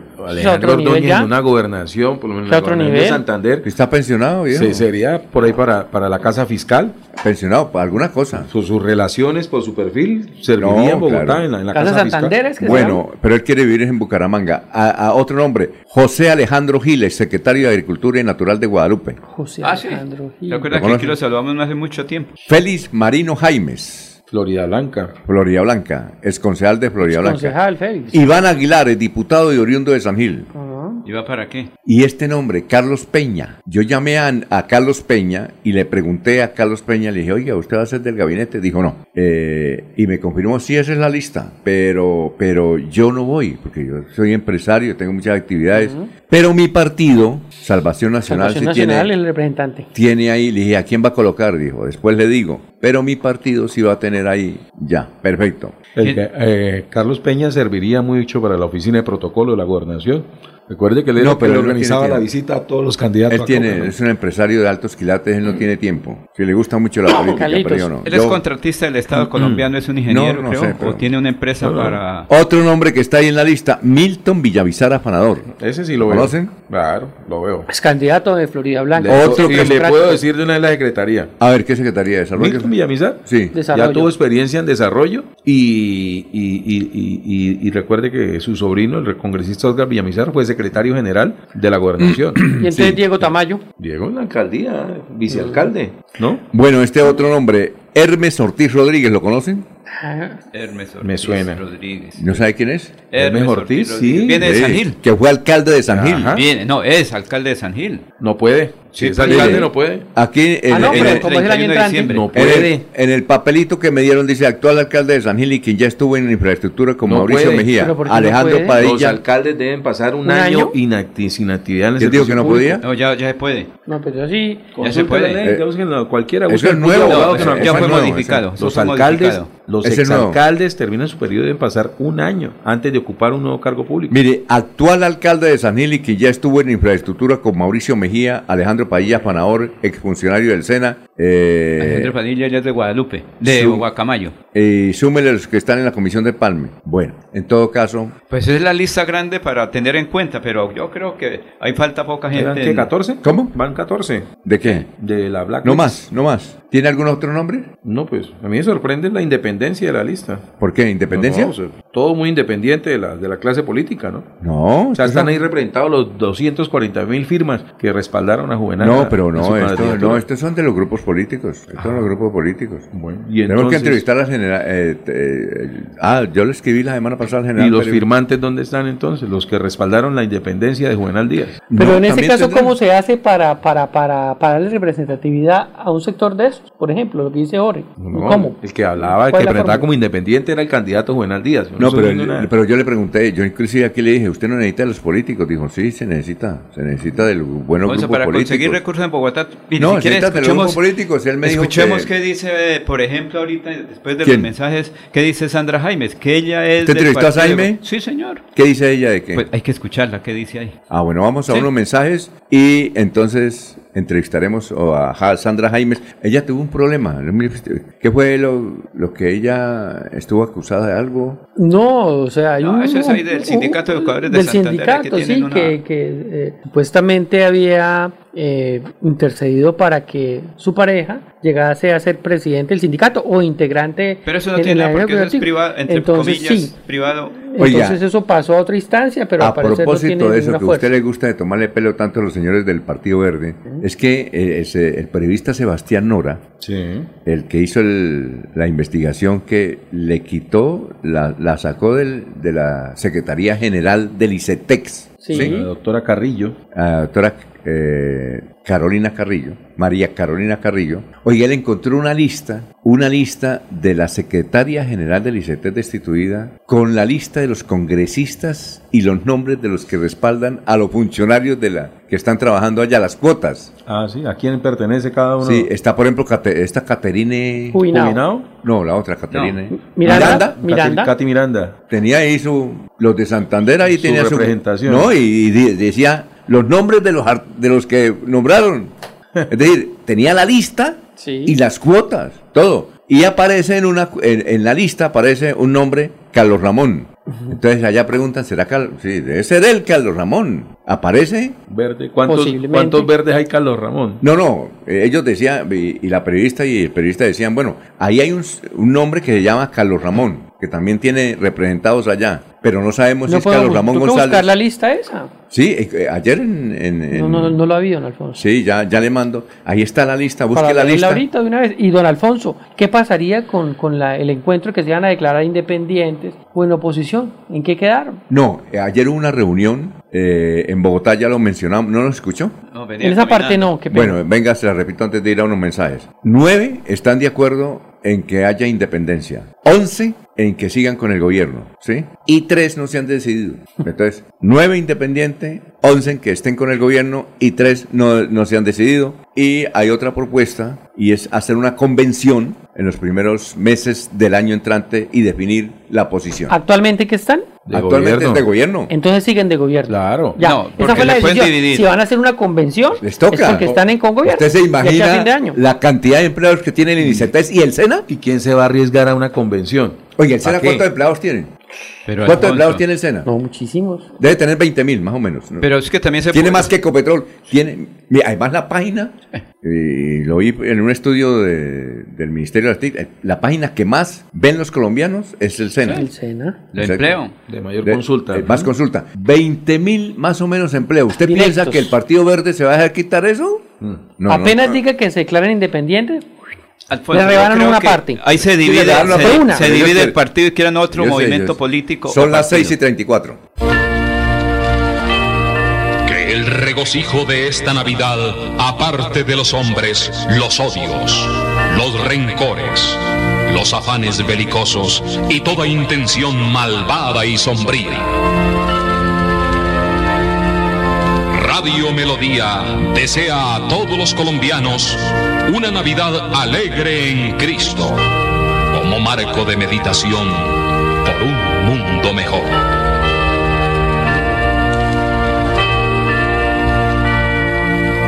¿Te imaginas encontrar una universidad que no conoce barreras y sea capaz de llevar tu conocimiento a un nuevo nivel? Somos la Universidad Nacional Abierta y a Distancia UNAD, la mejor opción para iniciar tu carrera profesional y también para avanzar en tu posgrado. Dale clic a tu futuro, transforma, inspira, lidera.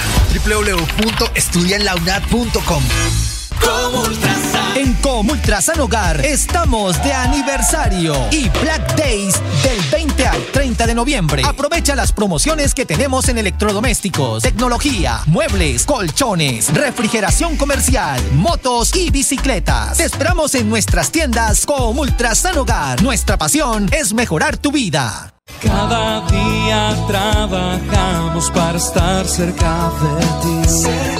Te brindamos soluciones para un mejor vivir. En Cajasal somos familia, desarrollo y bienestar.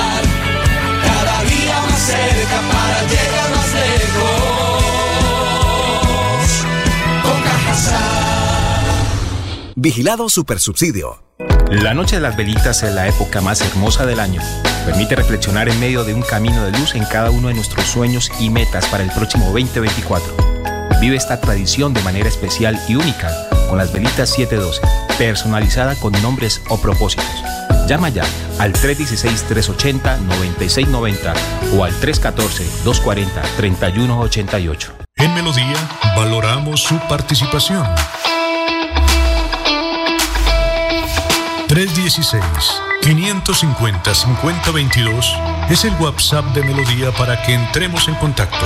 Envíenos videos o fotografías de las noticias de su comunidad y las publicaremos en nuestros medios digitales. 316-550-5022. El WhatsApp de Melodía para destacar su voz. Melodía, la que manda en sintonía.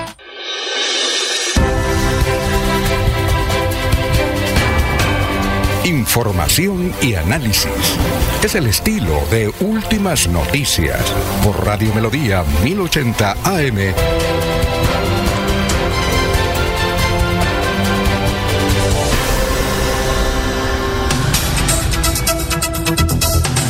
Ya son las 6 de la mañana, 37 minutos, 6 y 37. Estamos en Radio Melodía. Vamos con los oyentes, pero usted tiene ahí a la doctora Sandra Jaime. ¿Qué fue lo que le preguntó eh, eh, Laurencio a Sandra Jaime? Ella estuvo participando en el gran fondo de Nairo Quintana como santanderiana, como congresista. Sí, señor, sí, es, hizo el recorrido hasta Lebrija. Ah, y le dieron su medalla y pudo hablar con con Nairo en privado. Pero escuchamos la primera pregunta en torno a cómo le fue en ese evento, qué significa para Santander y para una senadora la presencia de un gran deportista en Santander. Pero como santanderiana agradecer a Nairo Quintana por haber seleccionado nuestro bello departamento. También es un evento que promueve el turismo, un evento que promueve que Colombia conozca los bellos paisajes de Santander. Es un evento donde Nairo busca apoyar a nuestro talento juvenil eh, para que el deporte sea un camino, que los niños tomen conciencia en lo importante que es el deporte para la salud y el bienestar. Senadora, ¿qué significa como educadora el deporte para los niños y para la juventud y también para los adultos? Que el deporte es un pilar fundamental de nuestra niñez, no permitir que los niños solamente se consuman en los medios tecnológicos, sino que también vean en el deporte una posibilidad para desarrollar todas sus potencialidades, tanto físicas, mentales, cognitivas, sociales. Para los proyectos nacionales, departamentales, se requiere unidad. Recientemente hubo un encuentro de la bancada santanderiana con dirigentes. ¿Hay unidad en Santander para trabajar? Todos manifiestan ese deseo de que hagamos realmente causa común para sacar avante los proyectos de Santander. Considero que todos los representantes y senadores eh, de la bancada santanderiana están con gran disposición y por supuesto como senadora de gobierno eh, he querido establecer puente con ellos para poder llegar todos a apoyar estos proyectos de Santander. Creemos que esto es importante, pero que hay la voluntad política, claro que sí la hay. ¿Cuáles serían los proyectos más importantes para el departamento? La malla vial de Santander, los cambios y toda la, eh, inversión que se requiere en vías para Santander, para que eh, el turismo, para que el progreso, para que eh, la economía realmente avance. Este ha sido recientemente en cabeza de Pro Santander, tuvimos un evento donde se han presentado los megaproyectos, el tema de los peajes, el tema de la ampliación de vías, eh, el tema de las conexiones que se requieren eh, en diferentes áreas metropolitanas. Y bueno, los vamos revisando y hay una voluntad de que todos estemos en torno a estos proyectos por Santander. Muy bien, son las 6 de la mañana, 40 minutos. Eh, vamos con los oyentes. Freddy Erney Valderrama, felicitaciones a la mesa del trabajo. Barrio El Refugio, José Luis Albarracín. Eh, Laurencio, no se han posicionado los alcaldes y ya está buscando candidatos para el 2028. José Luis Albarracín Ramírez. Por favor, Jorge, ¿cuántos independientes nombrará el general? Yo diría que dos. Eh, Gustavo Pinilla, el ex procurador general de la Nación, Alejandro Ordóñez Maldonado, es uno de los lefebristas más reconocidos de Colombia. Gladys Acosta de Moyano, buenos días. Eh, amigos oyentes, Dios los bendiga siempre. Adelante desde cuesta bendiciones, éxitos. Jumago, del dicho al hecho, mucho trecho. Oiga, eh, bueno, usted tiene una historia del Hostel Bella Isla. Sí, señor. lo, que se señala es que el Hotel Bella Isla iba a pasar a la Universidad Industrial de Santander. Presentaron un proyecto en el primer debate, pero en el segundo no va porque parece que arrepintieron en dación de pago. ¿Qué otros datos tiene usted? ¿Cuál es la historia? Detalles, sí. Eh, y de, destilando, ¿cómo es? destilando la manera, don Alfonso. Sí, eh, pues encontró la, la historia que hay detrás de todo ese cuento de la entrega del Hotel Bella Isla a la Universidad Industrial de Santander como se, dación de pago por parte de la gobernación de Santander a la universidad. Resulta que la historia que tengo no le voy a dar nombres, voy a, acudir a esa, pero ustedes en su experticia, en su conocimiento y los mismos oyentes lo eh, identificamos. Lo van a identificar seguramente. Resulta que la historia comienza tres días después del pasadas las elecciones del 29 de octubre. En ese momento un exgobernador del departamento, un exgobernador de Santander, la lista es amplia, ustedes pueden mirar cuál de todos ellos, ¿eh? se enteró y se comenzó a buscar bueno, qué es lo que va a pasar con el Hotel Bella Isla, porque se sabía que el actual gobernador del departamento eh, iba a presentar el proyecto para que el inmueble pasara a manos de la Universidad Industrial de Santander. ¿sí? Eh, averigua sobre la situación del hotel, cómo se encontraba el Hotel Bella Isla. Eh, este inmueble, que es propiedad del departamento, ya lo hemos dicho, actualmente está ocupado como sede administrativa del Hospital Regional de San Gil, a raíz de que se está construyendo Ah, sí. la sede de, de- del hospital allí en la, en la Perla del Fonse. ¿sí? Resulta eh, que al enterarse del proyecto, de que había un... Él es gobernador. Él es gobernador, que había un proyecto de ordenanza en trámite para entregar el hotel como dación de pago al- del departamento a la UIS por una deuda de mora. Sí, que eh, la deuda viene por el recaudo de la estampilla pro Sí, claro.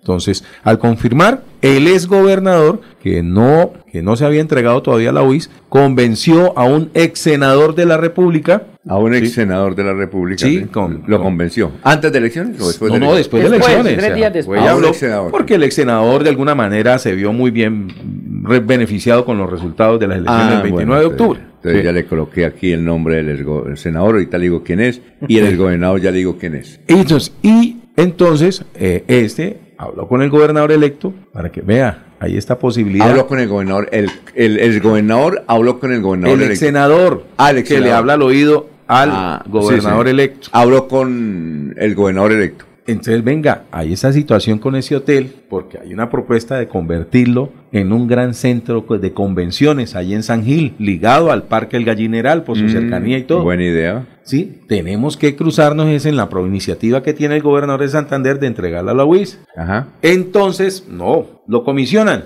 sí, le encargan, vaya ex senador y hable con los diputados actuales para ir frenando un poco eso. Sí, entonces eh, logran convencer a algunos diputados de que venga, Es decir, el, el, el, el gobernador electo fue y el ex senador, Ah, el senador fue y habló, fue y habló con los diputados sí señor, actuales. para que mire, por favor, eh, esa posibilidad, frenemos este proyecto, es que hay, hay otras, y, otras iniciativas Sí, claro. eh, para el inmueble del Bella Isla. Entonces, algunos diputados accedieron a, a prestarle atención al, al, al- al ex senador y por eso fue que en la votación en, primer, en comisión de Hacienda con respecto a este proyecto de ordenanza, entregarle el hotel a la UIS, pues fue, estuvo bastante reñida. ¿Por qué? Una vez aprobado en primer debate, el proyecto llega a la presidencia y lo engavetan. Es decir, El durante tres semanas pasa El- la, pre- la el presidencia de la René, Asamblea el doctor René, sí. lo engavetan, pues para que no llevarlo a la agenda de segundo debate. Sí. Pero ante la movida, el escándalo, de- el escándalo, la bulla en San Gil de que el hotel se le iban a entregar a la universidad, la universidad también aquí reclamando que bueno, vamos a tener el hotel por fin para expandir allí, hacer una nueva sede de la UIS en, en, en San Gil, todo eso beneficia a la comunidad, a los estudiantes y a la comunidad de la provincia Entonces, ante esa bulla, neces- se vieron obligados a sacar de la gaveta el proyecto de ordenanza y programarlo para la plenaria de mañana 29 de ¿Y noviembre. Sí, señor, está programado para las 7 y media de la mañana. Ante esta situación, la comunidad de San Gil, entre ellos el alcalde electo, ¿sí? de San Gil y el actual alcalde, pues tienen previsto mañana Van a venir. a hacer compañía en las, desde las barras, Con en la Asamblea de Santander. Que es de San Gil. Además, él es el que está encabezando de Colecua. todo, todo, todo este proceso de, de qué va a suceder con el Hotel Bella Isla y quieren ver de paso cuál es la posición de los diputados frente a la decisión de, entregar o no el hotel a la UIS. ¿Quiénes, es decir, quiénes están de acuerdo que el proyecto su- su- surta su segundo debate y se convierta en, en ordenanza o sencillamente se menguaron los intereses de que la- este inmueble pasara a manos de la UIS. Mañana se conocerá en la Entonces plenaria. mañana, y, y si lo prueban mañana, esto- Si lo aprueban, pasa a la UIS, el Hotel Bella Isla, para que allí se desarrolle un, un centro universitario, obviamente eh, enfocado en el turismo, ¿sí? Y, y que permita a los jóvenes y a, y a la comunidad de la provincia de Guarentina tener un nuevo escenario educativo allí en la provincia. Eh, si no pasa, si no pasa segundo debate, quiere decir que ese Hotel Bella Isla ganaron los intereses particulares del ex gobernador, del ex senador, ¿sí? Y muy seguramente el Bellavista se convertiría en un centro de convenciones que estaría ligado allí me- al Parque oiga, Gallineral. Que me parece también buena idea, ¿no? Un centro de convenciones. Pero si fuera de, de bien general, don Alfonso, pero es que aquí... Eh, no, pero ese centro de convenciones sería de propiedad del departamento. No lo sabemos todavía, no es que no lo han dicho. No, no, yo, yo pienso que sí. Es decir, yo pienso que sí, que sea. mi- Mire, mire, por ejemplo, Neomundo, que es de propiedad de la alcaldía de Bucaramanga, ¿cómo le ha ido de bien? Es impresionante. Tiene ya prácticamente el año entrante todos los eh, sitios eh, para hacer convenciones, cualquier actividad, cualquier cosita en Neomundo. Entonces yo pienso que el departamento, yo, pienso que el general la, verdad ese es gobernador que tiene la iniciativa de convertir eso, el Sevilla Isla en un centro de convenciones, no es que se caracterice por su filantropía. ¿sí? No, pero, pero, pero yo creo que además, para vender el hotel sí tendría que ir un proyecto a la asamblea y eso es un, un lío, pero además beneficia al departamento e inclusive beneficia a San Gil. No sé si mañana harán esa explicación y dirán la verdad. Algún diputado que diga, mire, yo les propongo, en vez de la- entregárselo a la Universidad Industrial de Santander, Y la que afectación... lo, que lo convertamos en un centro de convenciones, porque, eh, para, por ejemplo, uno está, por ejemplo, en Bogotá. y la afectación dicen, económica del departamento, supongamos la- en la deuda de la UIS, los No, pues, intereses. Se busque de alguna otra forma. Eso, eso. Pero Alfonso, hay otro datico Le voy a decir una cosa, mire, Jorge, uno está en Bogotá, supongamos que tengamos un gremio periodista y estamos en Bogotá. Oiga, hay posibilidades de hacer el próximo congreso nuestro en Cartagena, Santa Marta y San Gil. Entonces, usted que no conoce San Gil dice, ¿y allá es donde está el Santi? Sí. ¿Y allá es donde está Pana? Sí. ¿Y allá es donde está Barichara? Sí. Oiga, pues, ¿por qué no? Hacemos una cosa en, San Gil, hay centro de convenciones, ¿sí? Centro de convenciones. Es más, y qué tal que le agreguen ahí en, en ot- en el terreno que tienen adyacente un hotel, centro de convenciones, hotel. Lo que pasa aquí en Neomundo. ¿Operado por quién? Operado por la gobernación de Santander. Pero si la gobernación no fue capaz con los hoteles, No, pero bueno, en todo caso el centro de convenciones lo puede manejar la gobernación. El hotel sí ya que- público-privada. puede ser un, un- un hotel como el de el Cacique, el, el Holiday Inn, que es, es privado. Y hay un- una buena relación. Por eso es que el Cacique anda siempre lleno de, de- de gente. Porque aquí hay muchas Sí, convenciones. claro, ¿no? Quedó- quedó a mí bien. me parece, y le da más resultado el centro de convenciones, me parece a mí. Y la juventud de la provincia guarentina, Pero le cuento una cosa, ahora y el derecho a la educación. Mire, a- a- ahora la educación ha cambiado mucho. La ha cambiado. Eh, hay un grupo, eh, eso ya, crear universidades por universidades por universidades, eso ya está pasando la historia. La gente va, se educa, sale y queda sin empleo, eso ya, ya no va, por es que muchos muchachos ya no van a la universidad y comienzan a hacer plata desde los 20 años. Yo conozco mucho que desde los 20 años, en México, por ejemplo, hay un grupo que se llama Grupo Salinas, que es el dueño del canal TV Azteca y es el dueño del Banco Azteca. Un grupo económico que tiene, imagínense, 180 mil empleados. Entonces el dueño, el doctor Salinas, dijo, oiga, vamos a hacer una universidad, pero vamos a hacerla a nuestro estilo, una universidad moderna, que el estudiante quiera, le den ganas de ir. Y le están haciendo, se llama la universidad, la, la universidad se llama Libertad o Libre. Lo- algo los dos. Lo que usted está Pero- proponiendo, don Alfonso, es que la Universidad Industrial de Santander cambie su, su- Sí, su yo- vocación, su yo- ¿no? debe, debe cambiar, es decir, sí, porque, de- porque Alfonso. eso de, de- de sacar estudiantes... 30 segundos. Para que, un momentico, tranquilo, para que este, sacar estudiantes, ¿hacer qué, don Jorge? ¿Hacer qué? ¿Y, dónde está el empleo? En cambio otros con un celular, con eh, nuevas alternativas, están haciendo billetes. Yo conozco, en Instagram, por ejemplo, un muchacho ahí que conocí, que vivía en el barrio norte, le dije que me diera una entrevista, dijo, no, no, porque eso, es un lío, porque qué tal que me secuestren. El tipo a través de Instagram están vendiendo sus cositas y está haciendo platica y está dando empleo. ¿Por qué no? Si fuera a la universidad ya le toca pagar un semestre y qué, ¿Quién le- ni siquiera para el bus. ¿O no, me, lo, Honore? me lo imagino usted mañana entonces en las Entonces, allá apoyando a- a mí me podrían invitar y yo les digo que es mejor el centro de convenciones que le entreguen eso a la UIS. Ese es, mi pare- ese es mi parecer. Usted es el diputado 17, don Alfonso. Pero Alfonso, un datico adicional. ese- eh, entonces dígale, yo, yo pienso que el gobernador, va, ya, vamos a descifrar el crucigrama, Jorge, pero es buena la noticia. A mí me parece que el gobernador es Mario Camacho Prada. Usted me dice si sí o no, o no, Freddy, ¿usted está de acuerdo conmigo? Yo sí creo. Bueno, y, y el senador es Iván Díaz ¿El Mateos. ex senador? El ex senador es Iván Díaz Mateos. Claro, obviamente, en la parte ritual, la gente va a decir, hombre, ¿cómo no le van a entregar a la Universidad Industrial de Santander, no le van a entregar a, a la Universidad Industrial de Santander esa posibilidad para que los estudiantes tengan, y no vengan aquí a la UI, sino que tengan una oportunidad de, de tener allá la Universidad Industrial de Santander, que es la única provincia que no la tiene? Yo estoy de acuerdo en eso, pero también están las otras razones, me parece, don Jorge. Dígale que me inviten.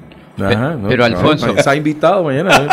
Y vea que no dije perro, pero se notó el tramojo. De que, ah, no, sí, sí, sí, sí, no. Yo pienso que es Mario Camacho, pienso que es Mario Camacho y pienso que el senador es Iván Díaz. Un momentico, vamos a comerciales y ya venimos con, con su intervención. Son las 6 y 52.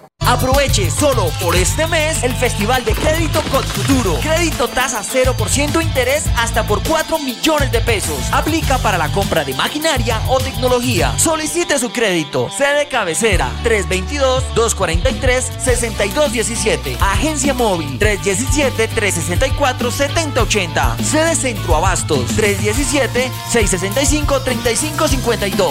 Para más información, ingresa a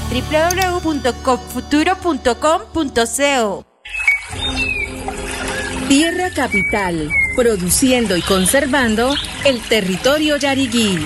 Una solución basada en la naturaleza para aprovechar y conservar la tierra, dar valor agregado a los cultivos, adaptarnos a los efectos del cambio climático y mejorar la vida de los pobladores. Un convenio con Z Cooperador y la CAS Santander.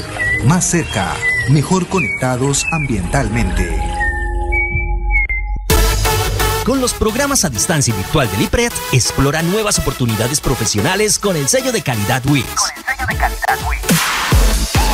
Horarios flexibles para que estudies sin dejar de trabajar. Con la política de gratuidad, estudia sin preocupaciones. Accede a los beneficios socioeconómicos y de bienestar que ofrece la WIS.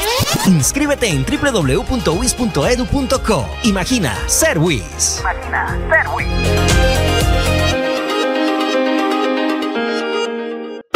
Queremos que disfrutes de un servicio de energía confiable y de calidad. Por eso, trabajamos en el mantenimiento de la infraestructura eléctrica. Para que estés informado oportunamente de las fechas y horarios, síguenos en nuestras redes sociales o consulta toda la información en www.esa.com.co. ESA, Grupo EPM, Vigilado Superservicios. Continuamos con las últimas noticias en Radio Melodía.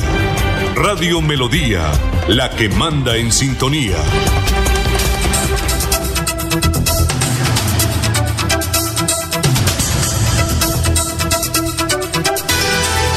Bueno, son las 6 y 55. Luego de esa conferencia que dimos acá. Alfonso, Don un Jorge- un minutico. do- do- Don Jorge sobre el Hotel Bella Isla. A ver, dígame, don Laurencio. Hay dos cosas bien interesantes. Ayer hablé con unos expertos en temas financieros. Me dijo, mire, ¿cuánto es el costo que se requiere para la adecuación de las instalaciones del Hotel Bellavista para la UIS? ¿Dónde están esos recursos? Eso, eso se requiere más o menos, alguien me dijo. Sí, porque... 10 mil millones. No, más. Más, más, plata. Porque es que hay por licitación, No todo sé eso. cuánto invirtieron aquí en el, en el edificio aquí de la UIS. En Barbosa van a- en Florida. invirtiendo, en Barbosa van invirtiendo creo que cerca de 50 mil millones de pesos, si todavía falta. Entonces dicen, la UI requiere ese efectivo para sus programas. Mire que está haciendo unas campañas para que ingresen nuevos estudiantes, porque el mercado de, de estudiantes, entre comillas, hay que tenerlo todos los años y faltan alumnos en varias carreras.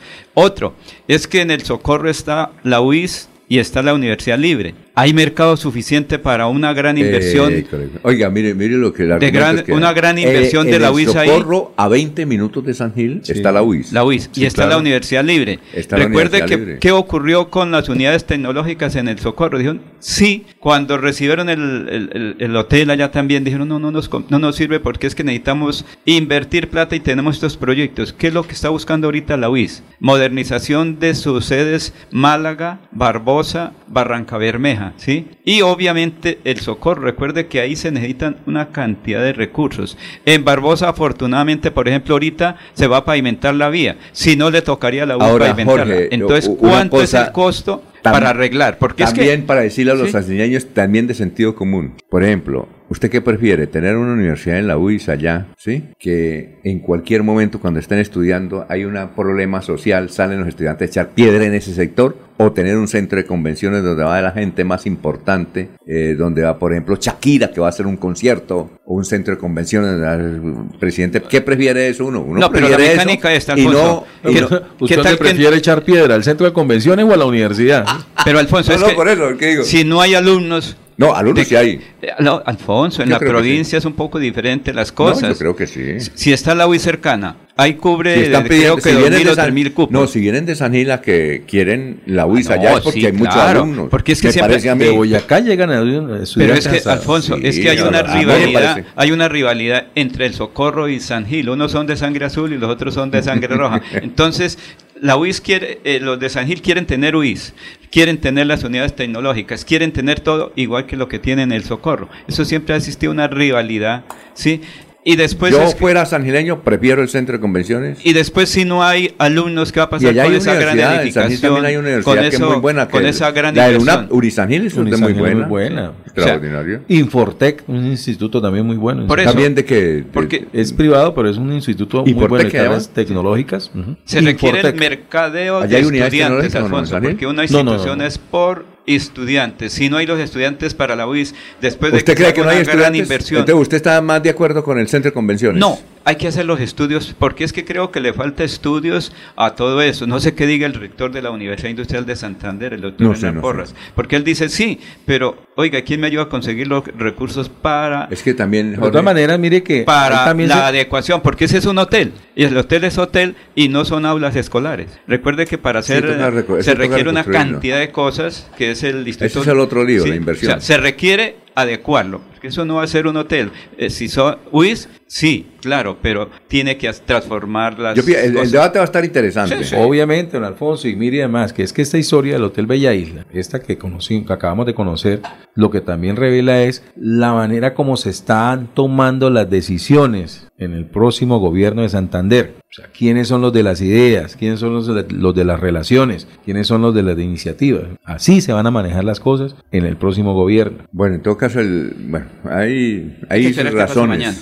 Mañana va a estar... Porque- Y ojalá que venga alguien a defender el centro de convenciones, que le den la palabra y diga, mire, también para que, ojalá que alguien Es que, que- quiere el centro de es que es convenciones, la el gobernador, oculta, ¿no? ojalá que vaya el gobernador, ¿Quién? el gobernador que vaya al, al debate. Claro, y, y el senador también, para que, el para el- que el como, dijo, como dijo el Ruchi, para que cuide los huevitos. Muy bien, son las 7 de la mañana. Oiga, usted nos tiene una noticia, ¿no? ¿Cuál es? ¿Ya la tiene lista o no? Vamos a unos mensajes y regresamos. Bueno, son las 7 de la mañana en punto. Estamos en Radio Melodía. El regocijo de esta Navidad aparte de los hombres los odios, los rencores, los afanes belicosos y toda intención malvada y sombría. Radio Melodía desea a todos los colombianos una Navidad alegre en Cristo, como marco de meditación por un mundo mejor.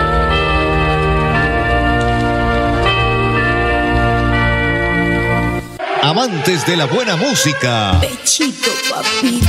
Llega a Bucaramanga el gran baile del año con el maestro Alfredo Gutiérrez, la orquesta Los Tupamaros, la orquesta de Pacho Galán y la orquesta Matecandela, tributo a Rodolfo Icardi. Viernes primero de diciembre en Semper. Boletería en nuestro ticket 316-229-8934. Descuento hasta hoy 28 de noviembre.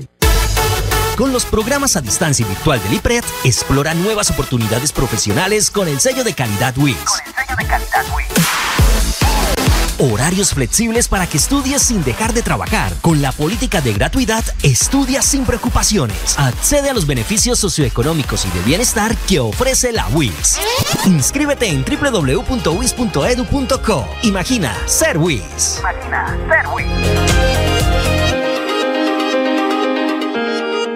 Escúchenos en la página web www.melodiaenlinea.com.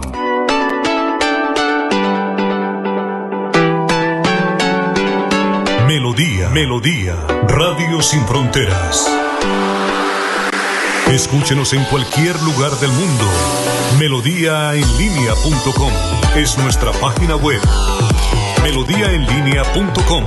Señal para todo el mundo. Señal Radio sin límites. Radio sin fronteras.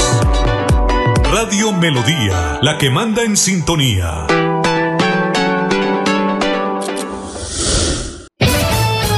Hay más noticias. Muchas noticias, muchas noticias en Melodía 1080 AM.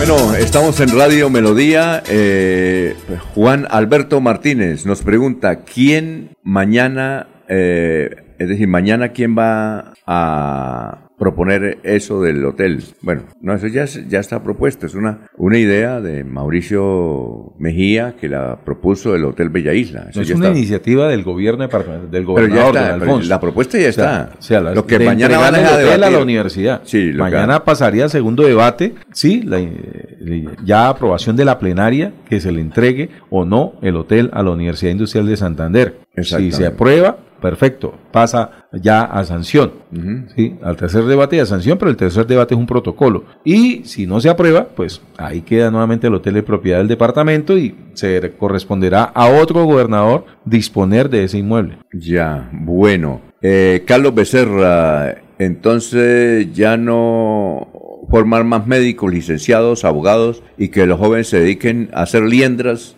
Sa- señor.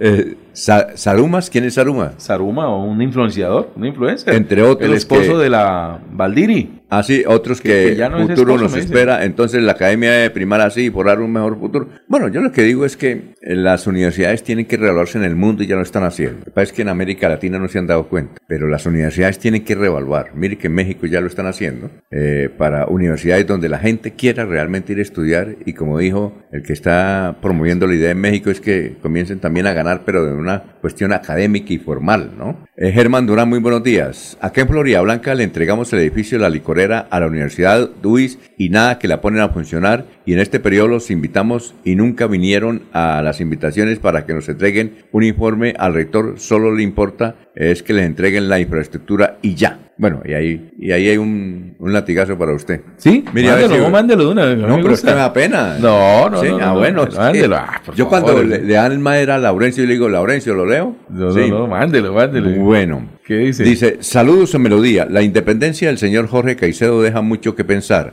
Acaba de dar un mensaje de su jefe personal, diputado liberal Pocho, que lo ha tenido contratado como unidad de apoyo. Es un periodista recostado y deja claro que la emisora la compró su otro jefe Mantilla. No, pero, pero, pero entonces el latigazo fue para usted también, don Alfonso. No Vale. solo, sí, eso fue para usted. y se vio que la sintió bien. El, Oiga, el- el- está- el escribiente la sintió donde era. Alex Santo se llama. ¿Ah? Alex Santo. Ni idea. A mí no me metan en esos latigazos. Ahí nos dio con todo. Afectado, debió haberse A ver. afectado con alguno de. ¿Qué, qué- ah, ¿qué más? Y eso es un seudónimo. Es un seudónimo. Eh, un encapuchado. ¿Y yo por qué contra usted? Y, y también algo contra mí, pero... Y eso es de cuando, y eso cuando me lo encuentro en la calle, Jorgito. Ah, ¿usted lo conoce? Ah, es- ¿Ah, sí? Ah, ahorita extra micrófono me da el, nombre para tenerlo en cuenta ¿Verdad en, que mi- yo soy en bueno mis para- oraciones. Vea cómo descubrimos.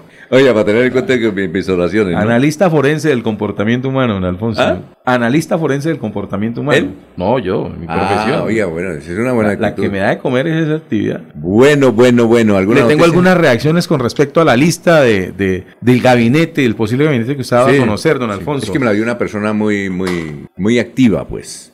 Bien. Las reacciones son las siguientes, don Alfonso. Algunas expresiones de, de- de- de oyentes.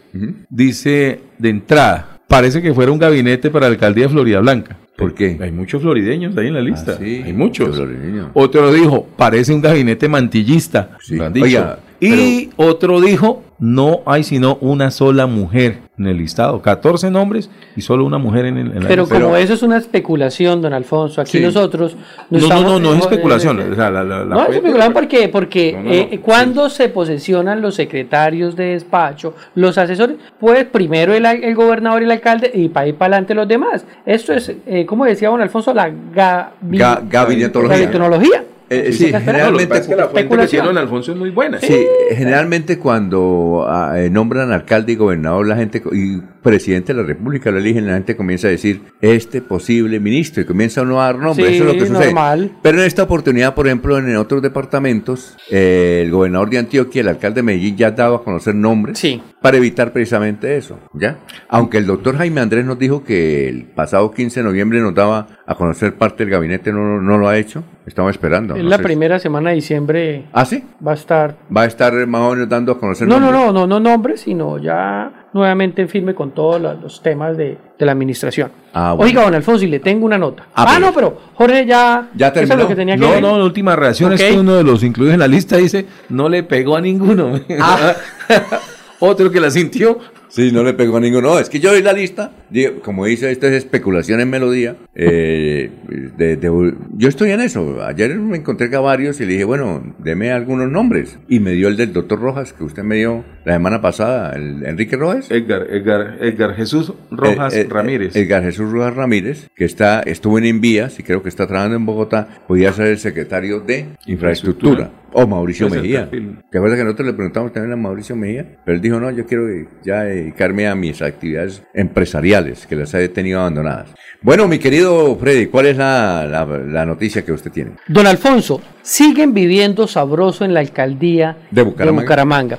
Resulta que en Medellín, para los días 23 y 24 de noviembre de este año, se desarrolló un programa o un concurso de Colombia Líder Sí. que premia a los mejores alcaldes Sí, claro. de toda Colombia. Y resulta que Juan Carlos Cárdenas no pudo ir solo, o sea, el alcalde de Bucaramanga, tuvo que ir con una supercomisión de ocho personas Uy, para participar en un concurso que no ganó. Iban a premiar a los mejores alcaldes y él no ganó, pero se llevó una comisión de ocho personas. Ocho Entre personas. ellos, Sí. claro, los viáticos que los pagamos Sí. con los impuestos de, de todos los bumangueses, pues eh, estos siguen viviendo sabroso y raspando la olla. Mire, Juan Carlos Cárdenas, pues obviamente él iba para el concurso que no ganó, viaticó. José Joseph Andrés Gallego Bastos, viaticó. Cindy Joana Sarmiento Ardila, viaticó. Jenderson Fabiani Robles Muñoz, igualmente viaticó. Iván José Vargas Cárdenas también viaticó. José Isnardo Neira González también viaticó. José Miguel Mora Cárdenas también viaticó. Carolina Andrea Ariza Jiménez también viaticó. Y Daniel Felipe Valencia Sarmiento también viaticó. Los viáticos eh, eh, sumaron alrededor de 24 millones de pesos por ir a un concurso que ¿Cuántos no se ganó. ¿Para dónde iban? El concurso era el 23 y el 24 de noviembre para la ciudad de Medellín. Dos días. Sí, señor. 24 millones de pesos. Que le cuesta a Bucaramanga y no entiendo por qué una comisión tan grande. Comité de aplausos. Pues pareciera que sí, porque en, en todas la descripción de la resolución dice para acompañar. O sea, no hay necesidad, vaya el alcalde con uno o dos personas, pero ¿por qué con tantas? Entonces, nos sorprende cada día más lo que está pasando en la alcaldía de Bucaramanga, que siguen viviendo sabroso y, eh, con, e- y además con esta comitiva tan grande que se llevó para ese concurso. Y le tengo también eh, algo adicional a esta nota. Uno de los que también eh, viaticó es Daniel Felipe Valencia Sarmiento, que creo que hace parte del equipo de jefe de prensa. Pues me llega una información también, don Alfonso, todos tenemos Sí, derecho claro. a comprar bienes, pero recuerden que aquí eh, también eh, denunciaron alguna vez y también por las redes que algunos concejales entraron a pie y salieron en burbujas Ah, sí, Marina, y que eh, entraron en, en moto y salieron Ma- en supercamionetas Marina, pues también Marina Arevalo. pues también, al parecer, Daniel Felipe Valencia Sarmiento entró en moto y salió en una Mazda CX30 de más de 120 millones de pesos, comprada en el mes de octubre. Entonces, ¿y si perdieron las elecciones, don Alfonso, ahora cómo va a pagar esa camioneta? ¿O será que ya la pagó? A ver, ¿O pidió un préstamo? ¿Quién, quién compró la camioneta? fue? Daniel Felipe Valencia Sarmiento. ¿Compró una camioneta de cuánto? Sí, de 120 millones de ¿Y, pesos. y usted, ¿Y cómo tiene usted esa prueba de que Pues don? Alfonso, porque aquí tenemos eh, la... 120 Sí, millones. señor, porque es el valor comercial de, de esa camioneta. ¿Sí me entiende? ¿Usted está- seguro que él la compró? Sí, señor, porque Ah, aquí bueno. está también eh, el impuesto que pagó, que hace aproximadamente millón cien pesos, Ah, millón, de, millón cien pesos que vale la, el impuesto anual. Está usted Entonces, bien dateado, ¿no? Sí, don Alfonso. Usted sabe que siempre lo hemos estado. Entonces, eh, siguen viviendo sabroso, ¿no? En la alcaldía de Bucaramanga y nos deja perplejos como una comitiva tan amplia para ir a participar en un concurso que no se ganó. ¿Cómo le parece? Son las 7 de la mañana, 13 minutos, 7, 13 minutos. Oiga, eh, Anulfo, vamos con el historiador que está ahí, no lo hemos pasado al historiador, al doctor Carlos Augusto González, que nos tiene historia de hace 50 y hace 25 años. Hace 50 y hace 25 años, son las 7 de la mañana, 13 minutos. Eh, ya tenemos a Carlos. Bueno, Carlos, ¿cómo está? Tenga usted muy, pero muy buenos días. Buen día a los oyentes. Esta fue la noticia más de nuestro departamento hace 50 años. El guerrillero del ELN, Ricardo Lara Parada, cayó en poder del ejército en la tarde del pasado sábado, en desarrollo de una operación táctica dirigida por el coronel Álvaro Rivero Sabella, comandante de la unidad operativa con sede en Medellín.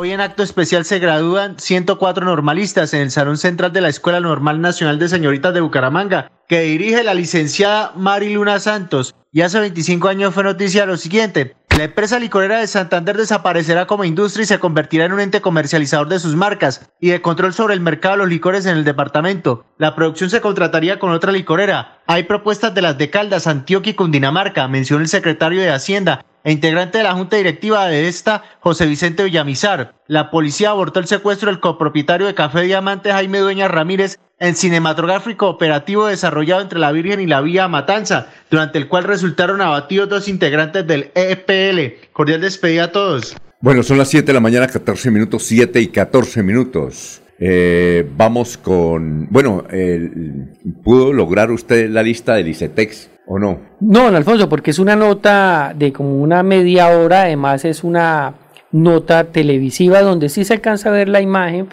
pero no es un documento escrito para poder sacar de ahí, ¿no? ¿Cuál es? Lo que nos interesa a nosotros en el departamento es los congresistas nuestros, ¿no? En este caso es el listado de la, de la Cámara, Sí. revisar si el candidato Cristian Avendaño tiene cuotas políticas, porque la denuncia que realizó eh, Enrique eh, Gómez de Salvación. Nacional manifiesta que sí, que al parecer él y otros 14 más representantes a la Cámara del Partido Verde tiene cuotas burocráticas y esta nota que usted nos habla, pues lo confirma aún más. Exacto, y mire a Y pide declararse en independencia. Sí, claro. Pide declararse en independencia, pues es eso, es declararse en independencia para que no le quiten la mermelada. Entonces lo que se puede hacer eh, para mañana, descifre usted Sí, qué listas, sí, eh, qué- quiénes están ahí eh, para mañana, porque es una lista ahí de, del ICETEC que lo maneja el Partido Verde. Y ahí tienen la lista de los que hay que apoyar y dice el periodista, bueno, aquí hay un señor que se llama Carlos Ramón, no podemos decir que sea González, pero dice, si hay algo, algún otro que se llame Carlos Ramón, pero ahí está en la lista. Qué coincidencia, ¿no? Y como, y como el ICETEX es del Partido Verde, pues Bueno, todavía más. Le cuento que me han dado madera por lo que yo dije que era mejor el centro de convenciones que entregarle eso a la UIS. Por ejemplo, el otro Sí. que está arrecho, dice,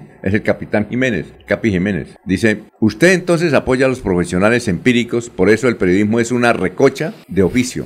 O sin oficio, algo así. Ya, no, yo le digo es que la, la educación tiene que replantearse. Y, y yo estaría de acuerdo en el, en el centro de convenciones y no en que le entreguen eso a la Universidad Industrial de Santander. Ese es mi, para la proyección turística que tiene San Gil y todo eso. Es más, se le debería construir una sede a la, a la UIS allá en, en San Gil, ¿o no? En San Gil. Sí, en San Gil. Aparte. Pero para construirle si hay un inmueble que no está haciendo nada. Pero, ¿Por qué no construir el centro de convenciones con capital privado, como también, corresponde? También capital privado, pero como este es del, del Estado, y yo estoy seguro que lo va a manejar el Pero Estado. si algo ha demostrado el Estado, y en este caso el, el gobierno de Santander, la gobernación de Santander, es que es pésimo administrador de iniciativas como un hotel. Hay tres hoteles, tenía el departamento. Quebrados. Cuatro con el de, cuatro con el de, el de aquí, el Bucarica.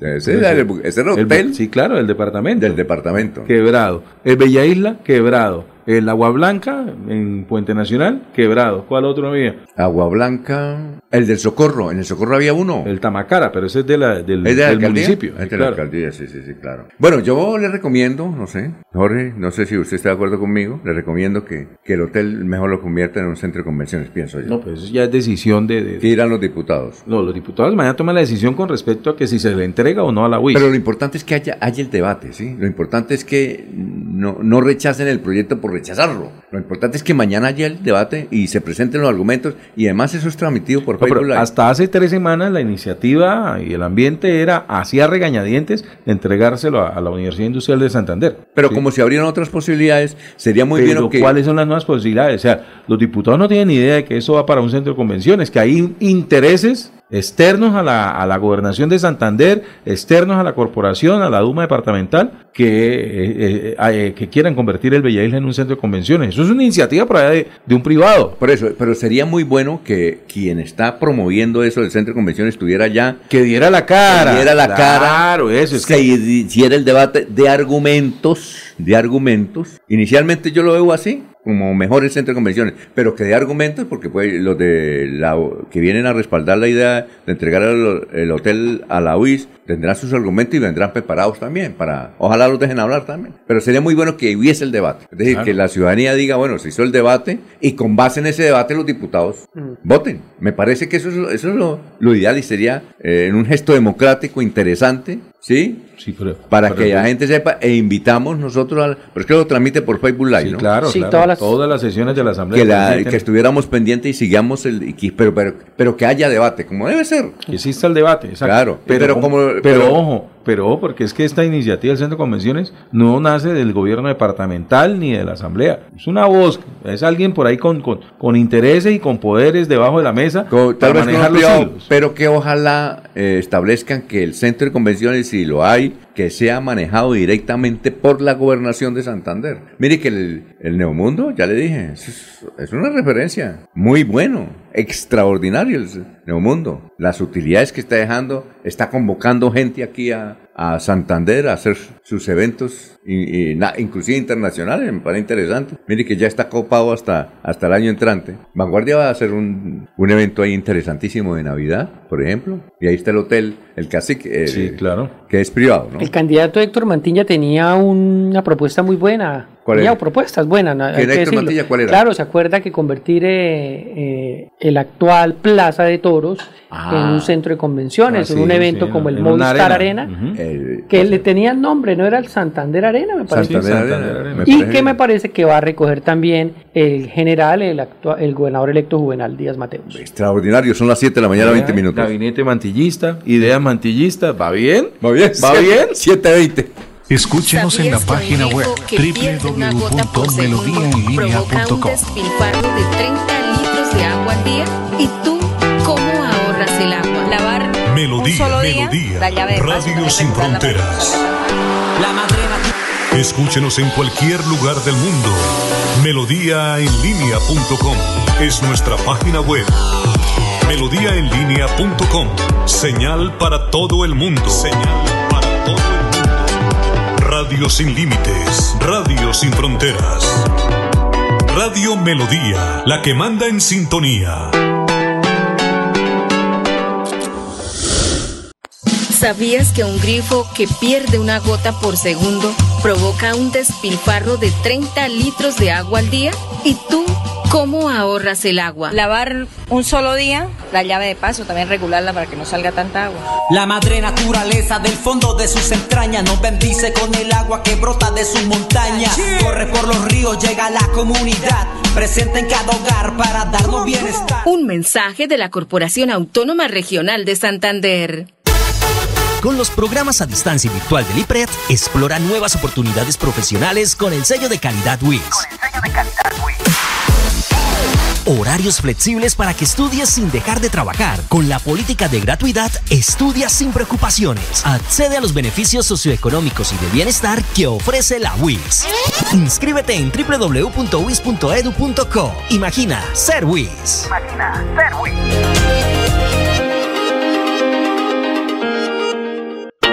Queremos que disfrutes de un servicio de energía confiable y de calidad. Por eso, trabajamos en el mantenimiento de la infraestructura eléctrica. Para que estés informado oportunamente de las fechas y horarios, síguenos en nuestras redes sociales o consulta toda la información en www.esa.com.co. ESA, Grupo EPM, Vigilado Superservicios. Estas son últimas noticias en Melodía 1080 AM. 1080 AM.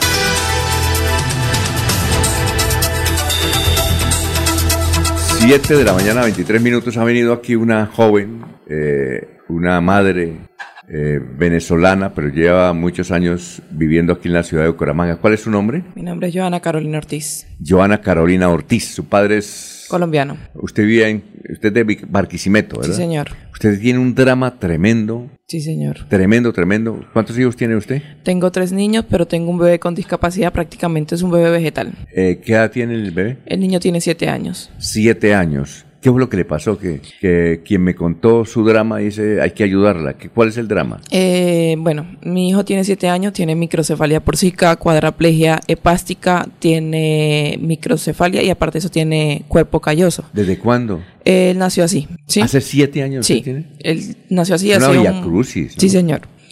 Aparte de eso, pues no tengo ningún ningún asesoramiento legal. Todo lo he hecho pues a medida de que me han ido explicando. El niño tiene aproximadamente cinco tutelas, dos desacato de tutela, tiene cumplimientos, pero la EPS ha hecho caso omiso ¿Cuál a eso. EPS es? Nueva EPS. La 9 EPS. ¿Qué pasa con la 9 EPS? ¿Usted Eh, está afiliada a la 9 EPS? Yo soy afili- ¿O afiliada. beneficiaria? Yo soy afiliada a la nueva EPS. Esa- ¿Usted a qué, a qué se dedica? Eh, ahorita soy domiciliario porque pues me tocó dejar mi trabajo Ah, usted, te- usted hace domiciliario. Sí, de- yo sí, yo trabajaba pues en una empresa de confecciones y la Sander ahí era encargada, pero por la condición del niño me tocó dejar el trabajo. Ah, sí. ¿Quién se lo cuida? Eh, actualmente mi mamá, pero mi mamá flaquea mucho en su salud, sí, entonces pues yo sal- soy cabeza de hogar, pero me toca cuando el niño me convulsiona o algo salir corriendo nuevamente a la casa. ¿Y los otros dos niños qué edad tienen? Tiene, la mayor tiene 8 y la menor tiene 5 años. Bueno, pero ¿en qué parte vive usted? ¿En qué sector? En- eh, vivo en Punta Paraíso, más abajo de la cancha del Dangón. Eso Punta está Pa- Eso es por la Ciudadela, re- eh, sí, eso es como por Ciudadela. Sí, ciudad, no, este es el terminal, por el lado del terminal Sí. de transporte.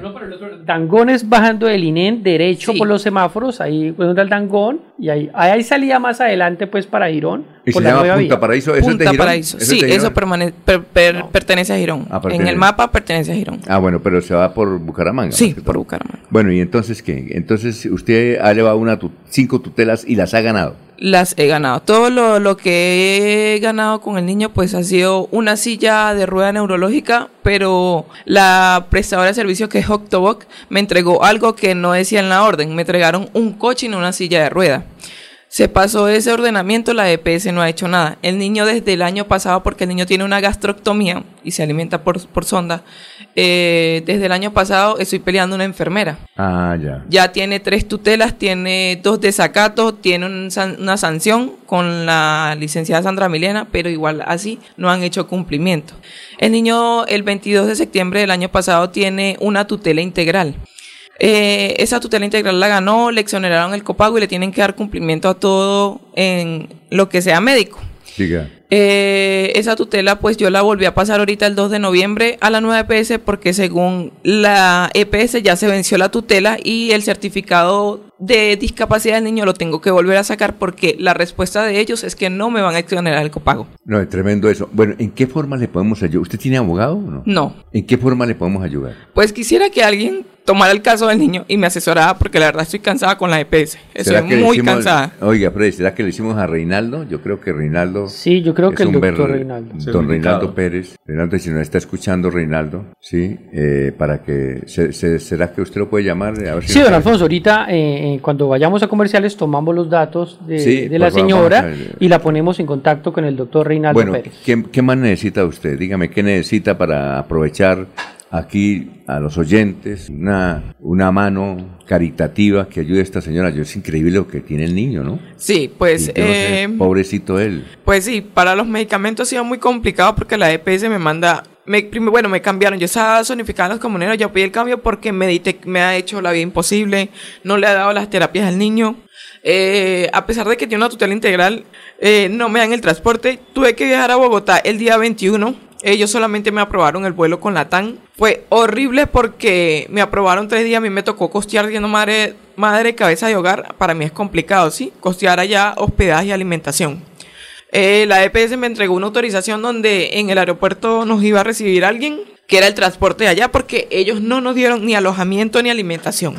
Eh, en, el en el transporte que nos autorizaron a Bogotá, nadie nos respondió. Nos dieron un número de un número telefónico donde llamaban, nos duraban unos 40 minutos para que nos contestaran la llamada y nos decían que era una línea informativa. Y prácticamente nos dejaron a la deriva. Cuando he ido a la 9PS he ido prácticamente a formar escándalo. Me dicen que es que eso es... Ellos son canales o lineamientos, sí, pero que la respuesta la dan ocho días y es directamente de Bogotá. Entonces yo quisiera que es que mi hijo no es un niño normal, mi hijo prácticamente es un bebé vegetal. Sí, claro. Entonces me le siguen vulnerando los derechos. eh, él tiene su certificado de discapacidad, la condición de él no va a cambiar porque es un niño vegetal. Aún así, la 9PS sigue haciendo caso omiso. Me cambiaron de, de prestadora de servicio y me tienen del timbal tamo. Ayer fue a retirar medicamento y me mandaron a tres droguerías. Me mandaron al Capán, no me entregaron. Me mandaron al Volarquí, tampoco me entregaron. Me mandaron al Ofimédica y en el Ofimédica me entregaron solamente pañales y medicamentos y dicen que entregan solamente autorizados. Y la verdad, eso es bastante desgastante. Claro, y usted tiene que trabajar además.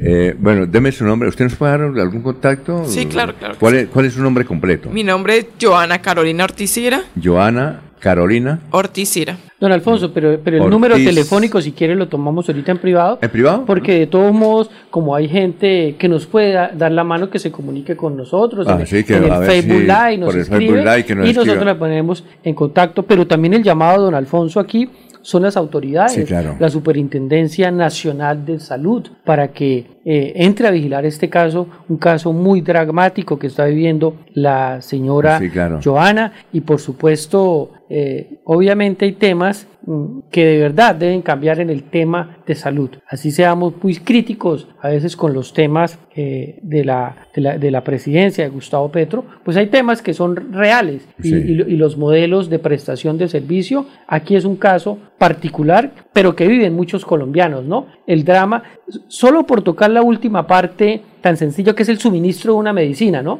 Sí, que claro. tienen que ir a varias droguerías, a varias farmacias, que la medicina se la entregamos hoy, o me- una parte, la otra se la mandamos después, pero nunca llega. Y más dramático aún, lo que está viviendo Joana con su hijo, que no lo Ahí quieren tenemos atender. también ayudarle a, eh, con nuestro amigo funcionario de la Super de Salud, lo vamos a llamar y le vamos a decir que la atienda a ella. Sí, señor. Y él es una persona muy, muy bondadosa y yo sé que le va a ayudar. Eso es lo más importante, que le ayuden, ¿no? Bueno, ¿algo más para ella que le podemos... No, ya le escribí al doctor Reinaldo Pérez, eh, no demora en escribirnos y tomamos los datos y estamos en Y le, y contacto le pasamos el dato y le vamos a pasar el dato a él. Yo también voy a hablar Sí, con señor. Reinaldo y voy a hablar con... eh, ¿Usted conteste, contesta siempre el teléfono Sí. o va- cuando va en la moto? No, casi siempre lo contesto porque es que por el tema del niño tengo que estar muy atenta, porque es que incluso eh, pues han ido los médicos domiciliarios y dicen que él es un niño prácticamente normal. O sea, porque... ¿Cómo? él- así mismo, él tiene una sonda gástrica, él tiene gastroctomía, él hay que alimentarlo. Incluso este mes, Y dice que es normal. Sí, médicos, es- muchos este- médicos y ¿no? Como dice. este mes el niño no me tiene el alimento. Y según 9PS tengo que esperar 15 días hábiles y él se alimenta. Y es un, mm, es, aparte de un alimento, es un medicamento, porque él está en, dentro de una dieta cetogénica. Entonces, aparte de alimento, es medicamento. El alimento se llama un ketocal. Y él no puede dejar de, de tomar y de comer ese alimento porque si no me entra en convulsión. Y aún así la EPS sabiendo eso, porque ellos me cambiaron de prestador de servicio y no me han dado respuesta, me siguen dilatando el problema y no me dan respuesta, no, me dan el MIPRE y no me dan la orden. Pobrecito, siete años tiene el niño, con todo ese tipo de enfermedades y el médico dijo que eso era normal, no. Muy inhumanos, ¿no? De, de la, E- de la EPS o salud. Eh, perdón, de nueva EPS, sí, nueva señor. EPS. Incluso hasta las terapias no me dijeron que pasaran las terapias a neurodesarrollo, que le dijera a mi neuróloga que me la pasara a neurodesarrollo, porque con las terapias en casa él no va a avanzar para solamente dilatar el problema y no darme las terapias para el niño. Muy bien. Bueno, Joana Carolina Ortiz, mm, estaremos pendientes y ojalá que haya un- alguna solución, ¿no yo? Sí, muchas gracias. No se vaya para que nos dé el teléfono ahora. Son las 7 de la mañana, 33 minutos. Antes de ir a un mensaje, nos escribe Landazábal Andrés. Se debe procurar a la educación virtual. Eso de tantas sedes no está en este tiempo. El sostenimiento de una sede implica costos incalculables. La educación virtual es la visión de esta era. Quedó demostrado en pandemia, logrando una verdadera educación virtual, podemos llegar a más lugares. Dejar esa mentalidad que una universidad debe ser calificada por estructura, lo que prima es la calidad de la educación y la visión de su educación. Excelente que se ha convertido en un centro de convenciones donde se puede organizar eventos de talla internacional. Eso mueve la economía hotelera, restaurante, hostales y hasta la economía familiar. Proyección total de San Lo leo porque es el único que me está defendiendo. El resto, puros insultos, en serio. Eso me da madera. Pero yo les digo es eso, lo que uno piensa, ¿no? Pero bueno, vamos a esperar qué dicen eh, mañana en eh, el importante evento que se va a cumplir en la en la, asamblea, a partir de las 7 y 30. 7 y 30 de la mañana se cita O sea que el Contralor lo eligen pasado mañana. El 30, sí señor. O la Contralora. No, pero mire, don Alfonso, aquí también hay otro, Germán Durán dice, muy buenos días, Alfonso, acá en Florida Blanca le entregamos el edificio de la licorera de la Universidad WIS y nada que la ponen a funcionar. Y en este periodo los invitamos y nunca vinieron a las invitaciones para que nos entreguen un informe al rector, solo le importa es que le entreguen la infraestructura y ya. Eso es lo que pasa, ¿no? No, pero eso tiene que, ese reclamo tiene que dirigirlo a la, a la UIS. Sí, claro. que es la que, es, o sea, que se le ha entregado los inmuebles. Exactamente. Muy bien, son las... recuerde que lo otro es que hay es una deuda del departamento con la UIS. Una deuda de 30 mil millones de pesos. ¿Cómo se va a pagar? Exacto. 7.35 minutos.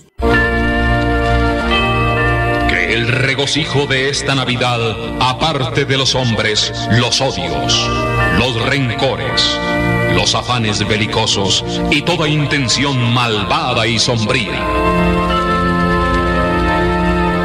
Radio Melodía desea a todos los colombianos una Navidad alegre en Cristo, como marco de meditación por un mundo mejor.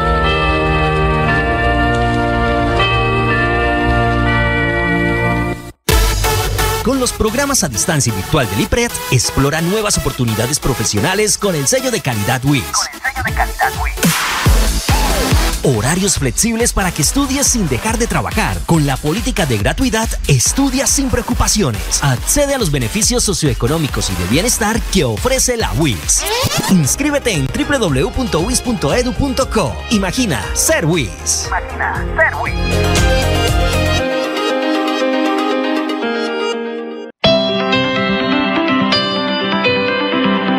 Calle está la gente en la calle están las noticias.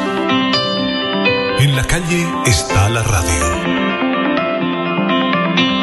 Donde la ciudad vive, donde la ciudad se mueve, se producen las noticias y ahí está nuestra radio. Melodía, en la calle, al lado de la gente, donde se viven las noticias. Continuamos con las últimas noticias en Radio Melodía. Radio Melodía, la que manda en sintonía.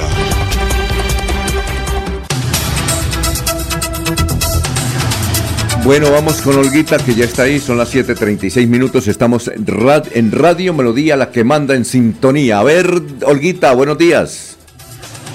Muy buenos días, Alfonso. Muchas gracias. El saludo también para los compañeros de la mesa de trabajo y los oyentes de Últimas Noticias de Melodía. La Secretaría de Educación de Bucaramanga tiene a nivel nacional un reconocimiento frente a la atención educativa de estudiantes con discapacidad auditiva que siguen los lineamientos del Ministerio de Educación Nacional y el Instituto Nacional para Sordos INSOR. Clara Chacón, líder del proceso de inclusión y equidad de la Secretaría de Educación de Bucaramanga, destacó el reconocimiento de una población con derechos es importante eh, definir que esta educación es una educación que transita en el marco de la calidad educativa y en el marco del reconocimiento de derechos, de un modelo social de derechos que identifica identidades y que también garantiza que todos los niños, las niñas y los adolescentes puedan estudiar con cualquier niño, es decir, puedan aprender juntos, convivir juntos, jugar juntos y permanecer juntos. Así estamos construyendo que sociedades pluralistas, sociedades respetuosas de la diferencia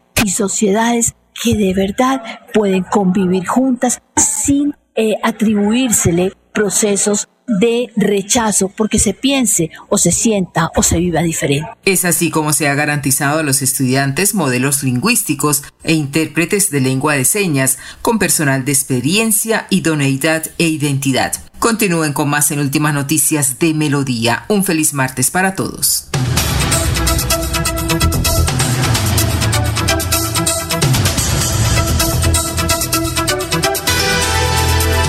Muy Bien, son las 7 de la mañana, 38 minutos. ¿Alguna noticia, Jorge, a esta hora de la mañana? Hay que indicar que ya hay paso por la vía mm, de los Colorados. Ayer estuvo hasta las 4 de la tarde. Que un poco de chivitos se iban a quedar allá. 50. Como 200 chivos, 300 chivos. Sí, claro. Habían dicho que era del doctor Carlos Alfaro, pero no, no eran. ¿No es de Carlos Alfaro? No, no, no. Dicho que eran un- unos chivitos que llevaba para la Guajira, para el dote, Sí. pero no, no. Confirmaron que no eran del doctor Alfaro. Ah, ya tenemos al doctor eh, Mauricio Díaz Millán, que es el, eh, el que el veedor, el auditor que está vigilando lo que están haciendo en la alcaldía de Bucaramanga en estos últimas de cambio, en estos 30 días, ¿no? Sí. Usted tiene el dato, antes de ir, eh, Sí. doctor Mauricio, vamos a saludarlo, pero antes de la pregunta, aquí nos tiene un dato Freddy sobre el caso que usted nos va a hablar. Doctor Mauricio, tenga usted muy buenos días. Muy buenos días, estimado Alfonso, Freddy y a todos los miembros de la mesa. Sí, lo tenemos que en estos días eh, entrevistar cada rato a usted porque cada rato, eh, ca- en cada momento usted escarba y encuentra, encuentra, encuentra. Lo que encontramos es lo que lo que usted encontró sobre los viáticos. A ver, Freddy, eh, ¿de cuánta plata estamos hablando de ese vivir sabroso del alcalde con ocho personas pagados por nosotros, los contribuyentes, en Medellín? Sí, don Alfonso. A raíz de la nota que dimos de los viáticos, pues a través de las redes sociales nos empezaron a escribir que diéramos en detalle Sí. cómo habían viaticado el comité de aplausos que acompañó al alcalde Juan Carlos Cárdenas a este Sí, evento, claro. eh, donde se premiaba a los mejores alcaldes y donde fue y no se ganó nada. Sí, claro. Entonces, que, que nos, di- les- nos dicen los oyentes, pero cuéntenos cuánto valió los aplausos Sí, claro. de cada uno de ellos. Entonces, empecemos por el alcalde, viaticó con 3.526.136 pesos.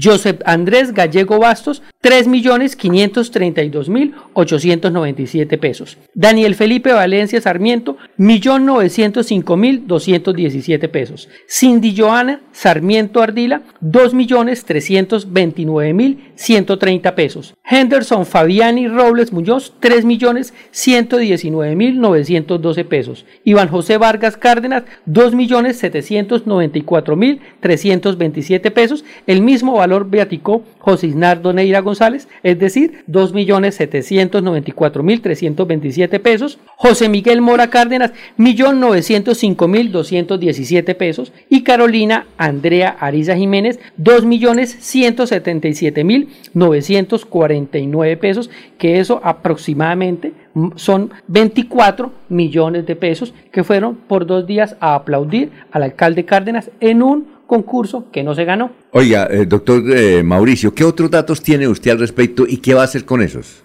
Pues, eh, pues, estimado Alfonso, primero que todo aplaudirle a Freddy la precisión en los datos que acaba de mencionar, porque es así, así finalmente fue que se realizó, fue un comité de aplausos lo que llevó en esa delegación, porque se supone que él iba convencido que se iba a ganar el premio al mejor alcalde de Bucaramanga. Eso hay que decirlo, está muy desfasado, está muy, muy mal ubicado. Eh, llevó un comité pensando en que iba a recibir el, el- el premio, como bien se cita, no se trajo nada. Eh, es una cuantía que de verdad a los ciudadanos nos duele ver cómo se está despilfarrando, cómo, cómo se gastan a manos llenas los recursos públicos sin una justificación. Y en el caso de Henderson, pues, pues el secretario de Hacienda puntualmente es, es, es inadmisible que se viatique eh, tres días y uno de ellos estuvo aquí en Bucaramanga en el empalme. Entonces dice uno qué sentido tiene, no hay, no tienen escrúpulos para, para malgastar los recursos. ¿Cómo es eso de que, cómo, cómo es eso del empalme? Que nos interesa conocer ese dato. El día, el día jueves 24, si no me falla la fecha, el jueves esto es- entra a ser uno de los días que se viatican, jueves, viernes y sábado. Sí. Eh, y el, y el, el secretario de Hacienda estaba haciendo empalme con la nueva administración. Exacto. Entonces, el, el ¿qué se- presentación tiene eso? el secretario ¿qué que es el, doctor Robles, claro, el doctor Robles. Sí, señor, es correcto. Bien se cita ahí en, la, en el documento. Sí. Y pues, ¿cómo hace para estar en Bucaramanga y en Medellín al mismo tiempo? Doctor Mauricio, pregunta. mire, sí, aquí dice, eh, la resolución de él de Sí, sus claro. dice que para cubrir la ruta Bucaramanga-Medellín-Bucaramanga, el funcionario viajará, estoy hablando de, vamos a lo, el nombre completo, estoy Sí. hablando, y estamos hablando del doctor Mauricio de Henderson Fabiani Robles Muñoz, ¿cierto? Es correcto. El secretario de Hacienda. el secretario de Hacienda. Entonces vuelvo acá, que para cubrir la ruta Bucaramanga, Medellín, Bucaramanga, el funcionario viajará el día 23 de noviembre de 2023 y regresará el 25 de noviembre de 2023 por itinerarios de vuelo en virtud de lo anterior. Y entonces ahí dice cuánto valen los viáticos eh, en el tema de, de transporte, alojamiento. Entonces es muy cierto lo que está diciendo el doctor Mauricio. ¿Cómo va a viaticar un día que estuvo aquí en la ciudad de Bucaramanga? Eso además eh, creo yo que es un delito. Sí, claro. ¿Y, y usted cómo sabe que él estuvo aquí ese día eh, en el empalme, doctor Mauricio? Pues en el cronograma y en lo que se ha publicado en el empalme y fuera de que yo estuve en la alcaldía el día jueves y estaba toda la comitiva de Hacienda allá y se vio, Henderson se vio ahí. Ajá, entonces usted comprobó que él estaba ahí. Claro que sí. Eh, bueno, ¿eso se llama peculado? Que la- la- el empalme de, de Hacienda fue programado para esas fechas. Entonces, Ah, ya. ¿cómo, ¿cómo explica Henderson o cómo explica el secretario esa virtualidad o esa virtualidad, no, esa dualidad de estar en Bucaramanga y estar viaticando porque iba para Medellín? O Ahora- salió de- del del empalme para irse para Medellín. ¿Quién autoriza los viáticos? ¿Es el propio secretario de Hacienda? No, en ese orden sería la administrativa. Ah, la administrativa. Eso pasa por resolución. Sí, Ah. porque aquí finalmente el documento lo hemos firmado por la secretaria administrativa, Silvia Juliana Quintero, eh, y están las- los motivos, las exposiciones las sacan o los considerando los sacan según lo que establece.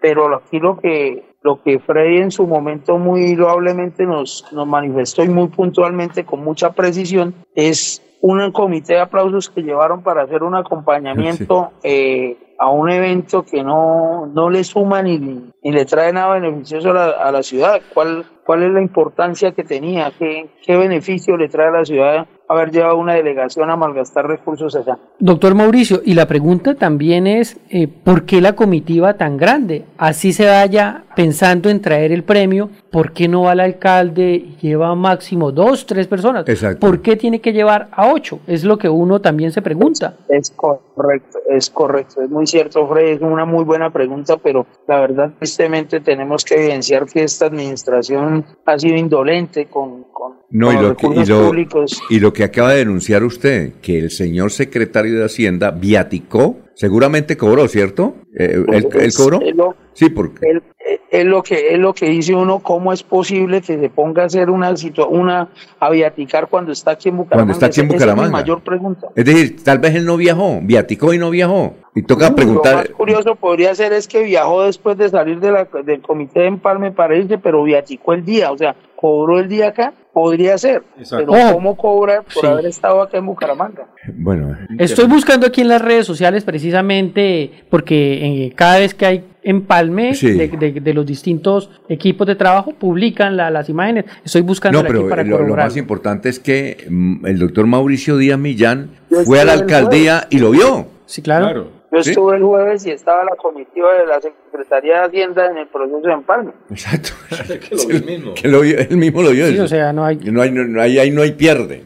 Con, con viáticos de 2 o 3 millones de pesos, perfectamente se Sí. paga la cuota de la camioneta. No, y para, y para- y le creemos a lo que está diciendo el doctor Mauricio, eh, pero para eh, también usted sabe que hay gente Sí, claro. que dice, no, no es verdad, es mentira, Sí, claro. es no hubo ningún empalme. Sí, mira, aquí está en la página, en, en- en el Twitter, en, el- en la página X, pues, Sí. la alcaldía de de la Bucaramanga, la alcaldía. cuenta de la cuenta de la alcaldía dice, en el marco de la transición BGA 2023-24, el equipo de Hacienda presenta la gestión realizada durante la administración del alcalde Cárdenas al comité de empalme de, empalme de Jaime Andrés. De 2020 a 2023 BGA fortaleció el recaudo de los ingresos tributarios. Sí. Y ahí están cuatro imágenes donde se hacen Y ahí está la foto del señor Pues secretario de estoy Hacienda. abriéndola Vamos a para ver, sí. revisar, ahí la estamos mirando Sí. con Jorge si me ayuda A ver. a revisar. ¿Mm? Bueno, Son las perfecto. imágenes que Ahí se estamos ven. en imágenes. Desde, desde lejos se ven las imágenes, tocaría... Bueno, revisar. ahora- el secretario de Sí. Hacienda. ¿no? Sí, ahora, doctor Mauricio, usted que, que- con estos documentos que, bueno, ya hizo la denuncia pública, ¿eso va a qué entidad? ¿Va a alguna procuraduría o contraloría? ¿Eso a dónde va?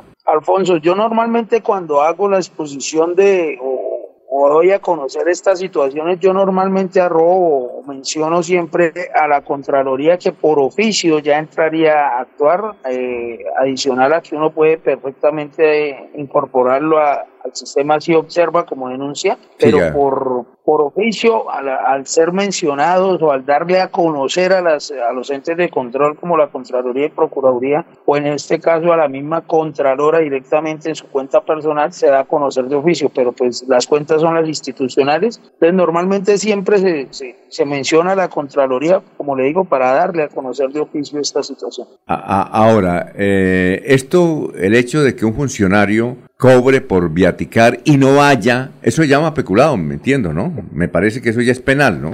No sé. Sí, señor. Sí, es especulado, ¿cierto? Eh, eh, esas ya son, ya son, sí, es, es lo que un presunto preculado, usted tendremos que son los entes de los controles los que definen, pero pues está, se lanza la pregunta, la, la situación es expuesta y pues ya será los entes de control o las entidades pertinentes las que entren a definir. Esperamos que actúen al respecto porque no podemos seguir viendo cómo de manera indolente malgastan eh, los recursos públicos cuando hay necesidades mucho más importantes que ocurrir en la ciudad para malgastar el dinero de esa manera. Perfecto. Bueno, muchas gracias, doctor eh, Mauricio Díaz Millán, por esta información. ¿Ha encontrado alguna, porque todos los días usted encuentra algo, ¿no? Y publica. ¿Ha encontrado algún otro? ¿O está en, está en proceso de investigación algún otro caso? Ahí estamos mirando y dándole continuidad a la situación de tránsito, a quien tengo entendido que hoy está citado en, en el Consejo Bucaramanga. Y pues yo sí, sí sigo con esa tarea de, evaluar qué es lo que pasa con esa entidad, porque eh, tengo sobre, sobre la mesa de trabajo una situación que, que los toca a ellos también, la póliza de garantía sobre la fachada. Recordemos el lamentable accidente o, o suceso que ocurrió con el motociclista que falleció en, en la autopista y lo que desencadenó una azonada en la dirección de tránsito, pero eso me llevó a revisar el tema contractual de las pólizas de allá y, el tema de los vidrios que se cayeron, o sea, ahí hay un, un tema bastante interesante, Alfonso, porque eh, volvemos a encontrarnos a una funcionaria que la veo que está en todo el proceso de contratación, pues por, por inercia de su cargo, pero es muy raro que en todos los cuestionamientos que se hace es- está siempre la misma persona. Entonces ahorita estamos sobre la línea de la fachada, las pólizas de fachada, porque quiero ver cómo nos responde el director sobre eso. Hay una situación bastante interesante. Bueno, muchas gracias, doctor. Eh, ¿Alguna otra inquietud? No, yo eh, viendo aquí las imágenes, creo yo que el secretario de Hacienda estaba de camisa azul ese día, eh, doctor Mauricio, para entrar en detalles, ¿no? No recuerdo, pero me, me parece que sí. Pero Freddy, mire, mire, mire que ese apoyo que usted le está dando a la comunidad al expresar es chévere y es válido, pero vamos a ser razonables para que la opinión pública pueda entender. Si están haciendo el proceso de empalme, o sea, no habría otra persona distinta a quien deba hacerlo o quien debería estar encabezando que el secretario. No, es, no hubiera sido entendible que él diga voy a delegar a alguien y yo me voy para Medellín a... Sería Exacto. mucho más grave, ¿no? Pero sí, en efecto él estaba, él estaba ya, no recuerdo en este momento si estaba de camisa azul, la verdad le pido que me disculpe, Freddy, si no tengo esa precisión no, Sí. al recordarlo, Sí. pero para que la opinión pública diga, pues sí, si está haciendo empalme Secretaría de Hacienda, pues es el secretario de Hacienda el que tiene que estar en su momento ahí. Ah, muy bien, perfecto. Oiga, eh, muy amable, estaremos comunicando cada vez que usted publique algo irregular en la alcaldía de Bucaramanga. Muy gentil, ¿no? Muchísimas gracias, don Alfonso, y a todos los miembros de la mesa de trabajo. Muy bien, perfecto. Ayer en la, en la inauguración de eh, el Central de Urgencias del Hospital Universitario de Santander estuvo el gobernador y dijo, yo quiero decir que hay muchos mandatarios facilistas que les gusta en vez de reconstruir y fortalecer, liquidar. Claro que no mencionó al doctor Juan Carlos Cárdenas, pero uno se refiere a que como Juan Carlos Cárdenas permitió la liquidación de Metrolínea, que es lo que está haciendo, entonces le, le mandó esa puya a Juan Carlos Cárdenas. Muy bien. Se pasaron los cuatro años en eso, ¿no? Discutiendo el Sí. alcalde y el gobernador. A veces sí, a veces no, a veces sí hablan, a veces no se hablan. Donde se vieron más de acuerdo y muy sincronizados fue con la organización del concierto ese. ¿Se acuerda? Cuando Ah, declararon día cívico Hace para la año, ciudad. hace más de año. promoviendo el concierto. Perfecto. Bueno, eh, la de irnos, Jorge, son las 7.54. Noticia importante, don Alfonso, se presentan unos cortes de energía del servicio de energía eléctrica en el área metropolitana de Bucaramanga. Comenzaron hoy desde las 7 y 30 de la mañana y hasta las 5 de la tarde se van a prolongar eh, por trabajos en la infraestructura y se verán afectados los sectores de Alfonso López, Centro, García Rovira, La Joya y la zona escarpada de la meseta. La de irnos, Freddy. Don Alfonso, la de irnos pasa por el de nuevo el enfrentamiento entre el fiscal general de la Nación y el presidente de la República, Gustavo Petro, donde con fuertes palabras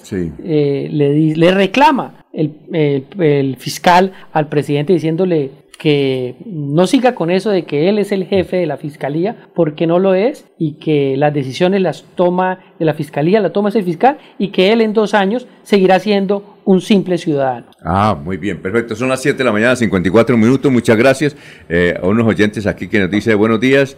eh, por favor, nos regala el listado de los nuevos funcionarios de la gobernación 2024. Muchas gracias. No, todavía nos han nombrado. Es, es, eh, versiones casi oficiales de los que quieren ser parte del gabinete. Ahí queda colgado en la página web para Eh, ahí que queda en la entren página web, que entren a Facebook, a YouTube, pueden eh, escucharnos otra vez el noticiero. Muchas gracias, compórtense bien. Ve- ya viene Amparito Parra Mosquera y posteriormente Nelson Rodríguez Plata. Motocurrinche roja, ¿no?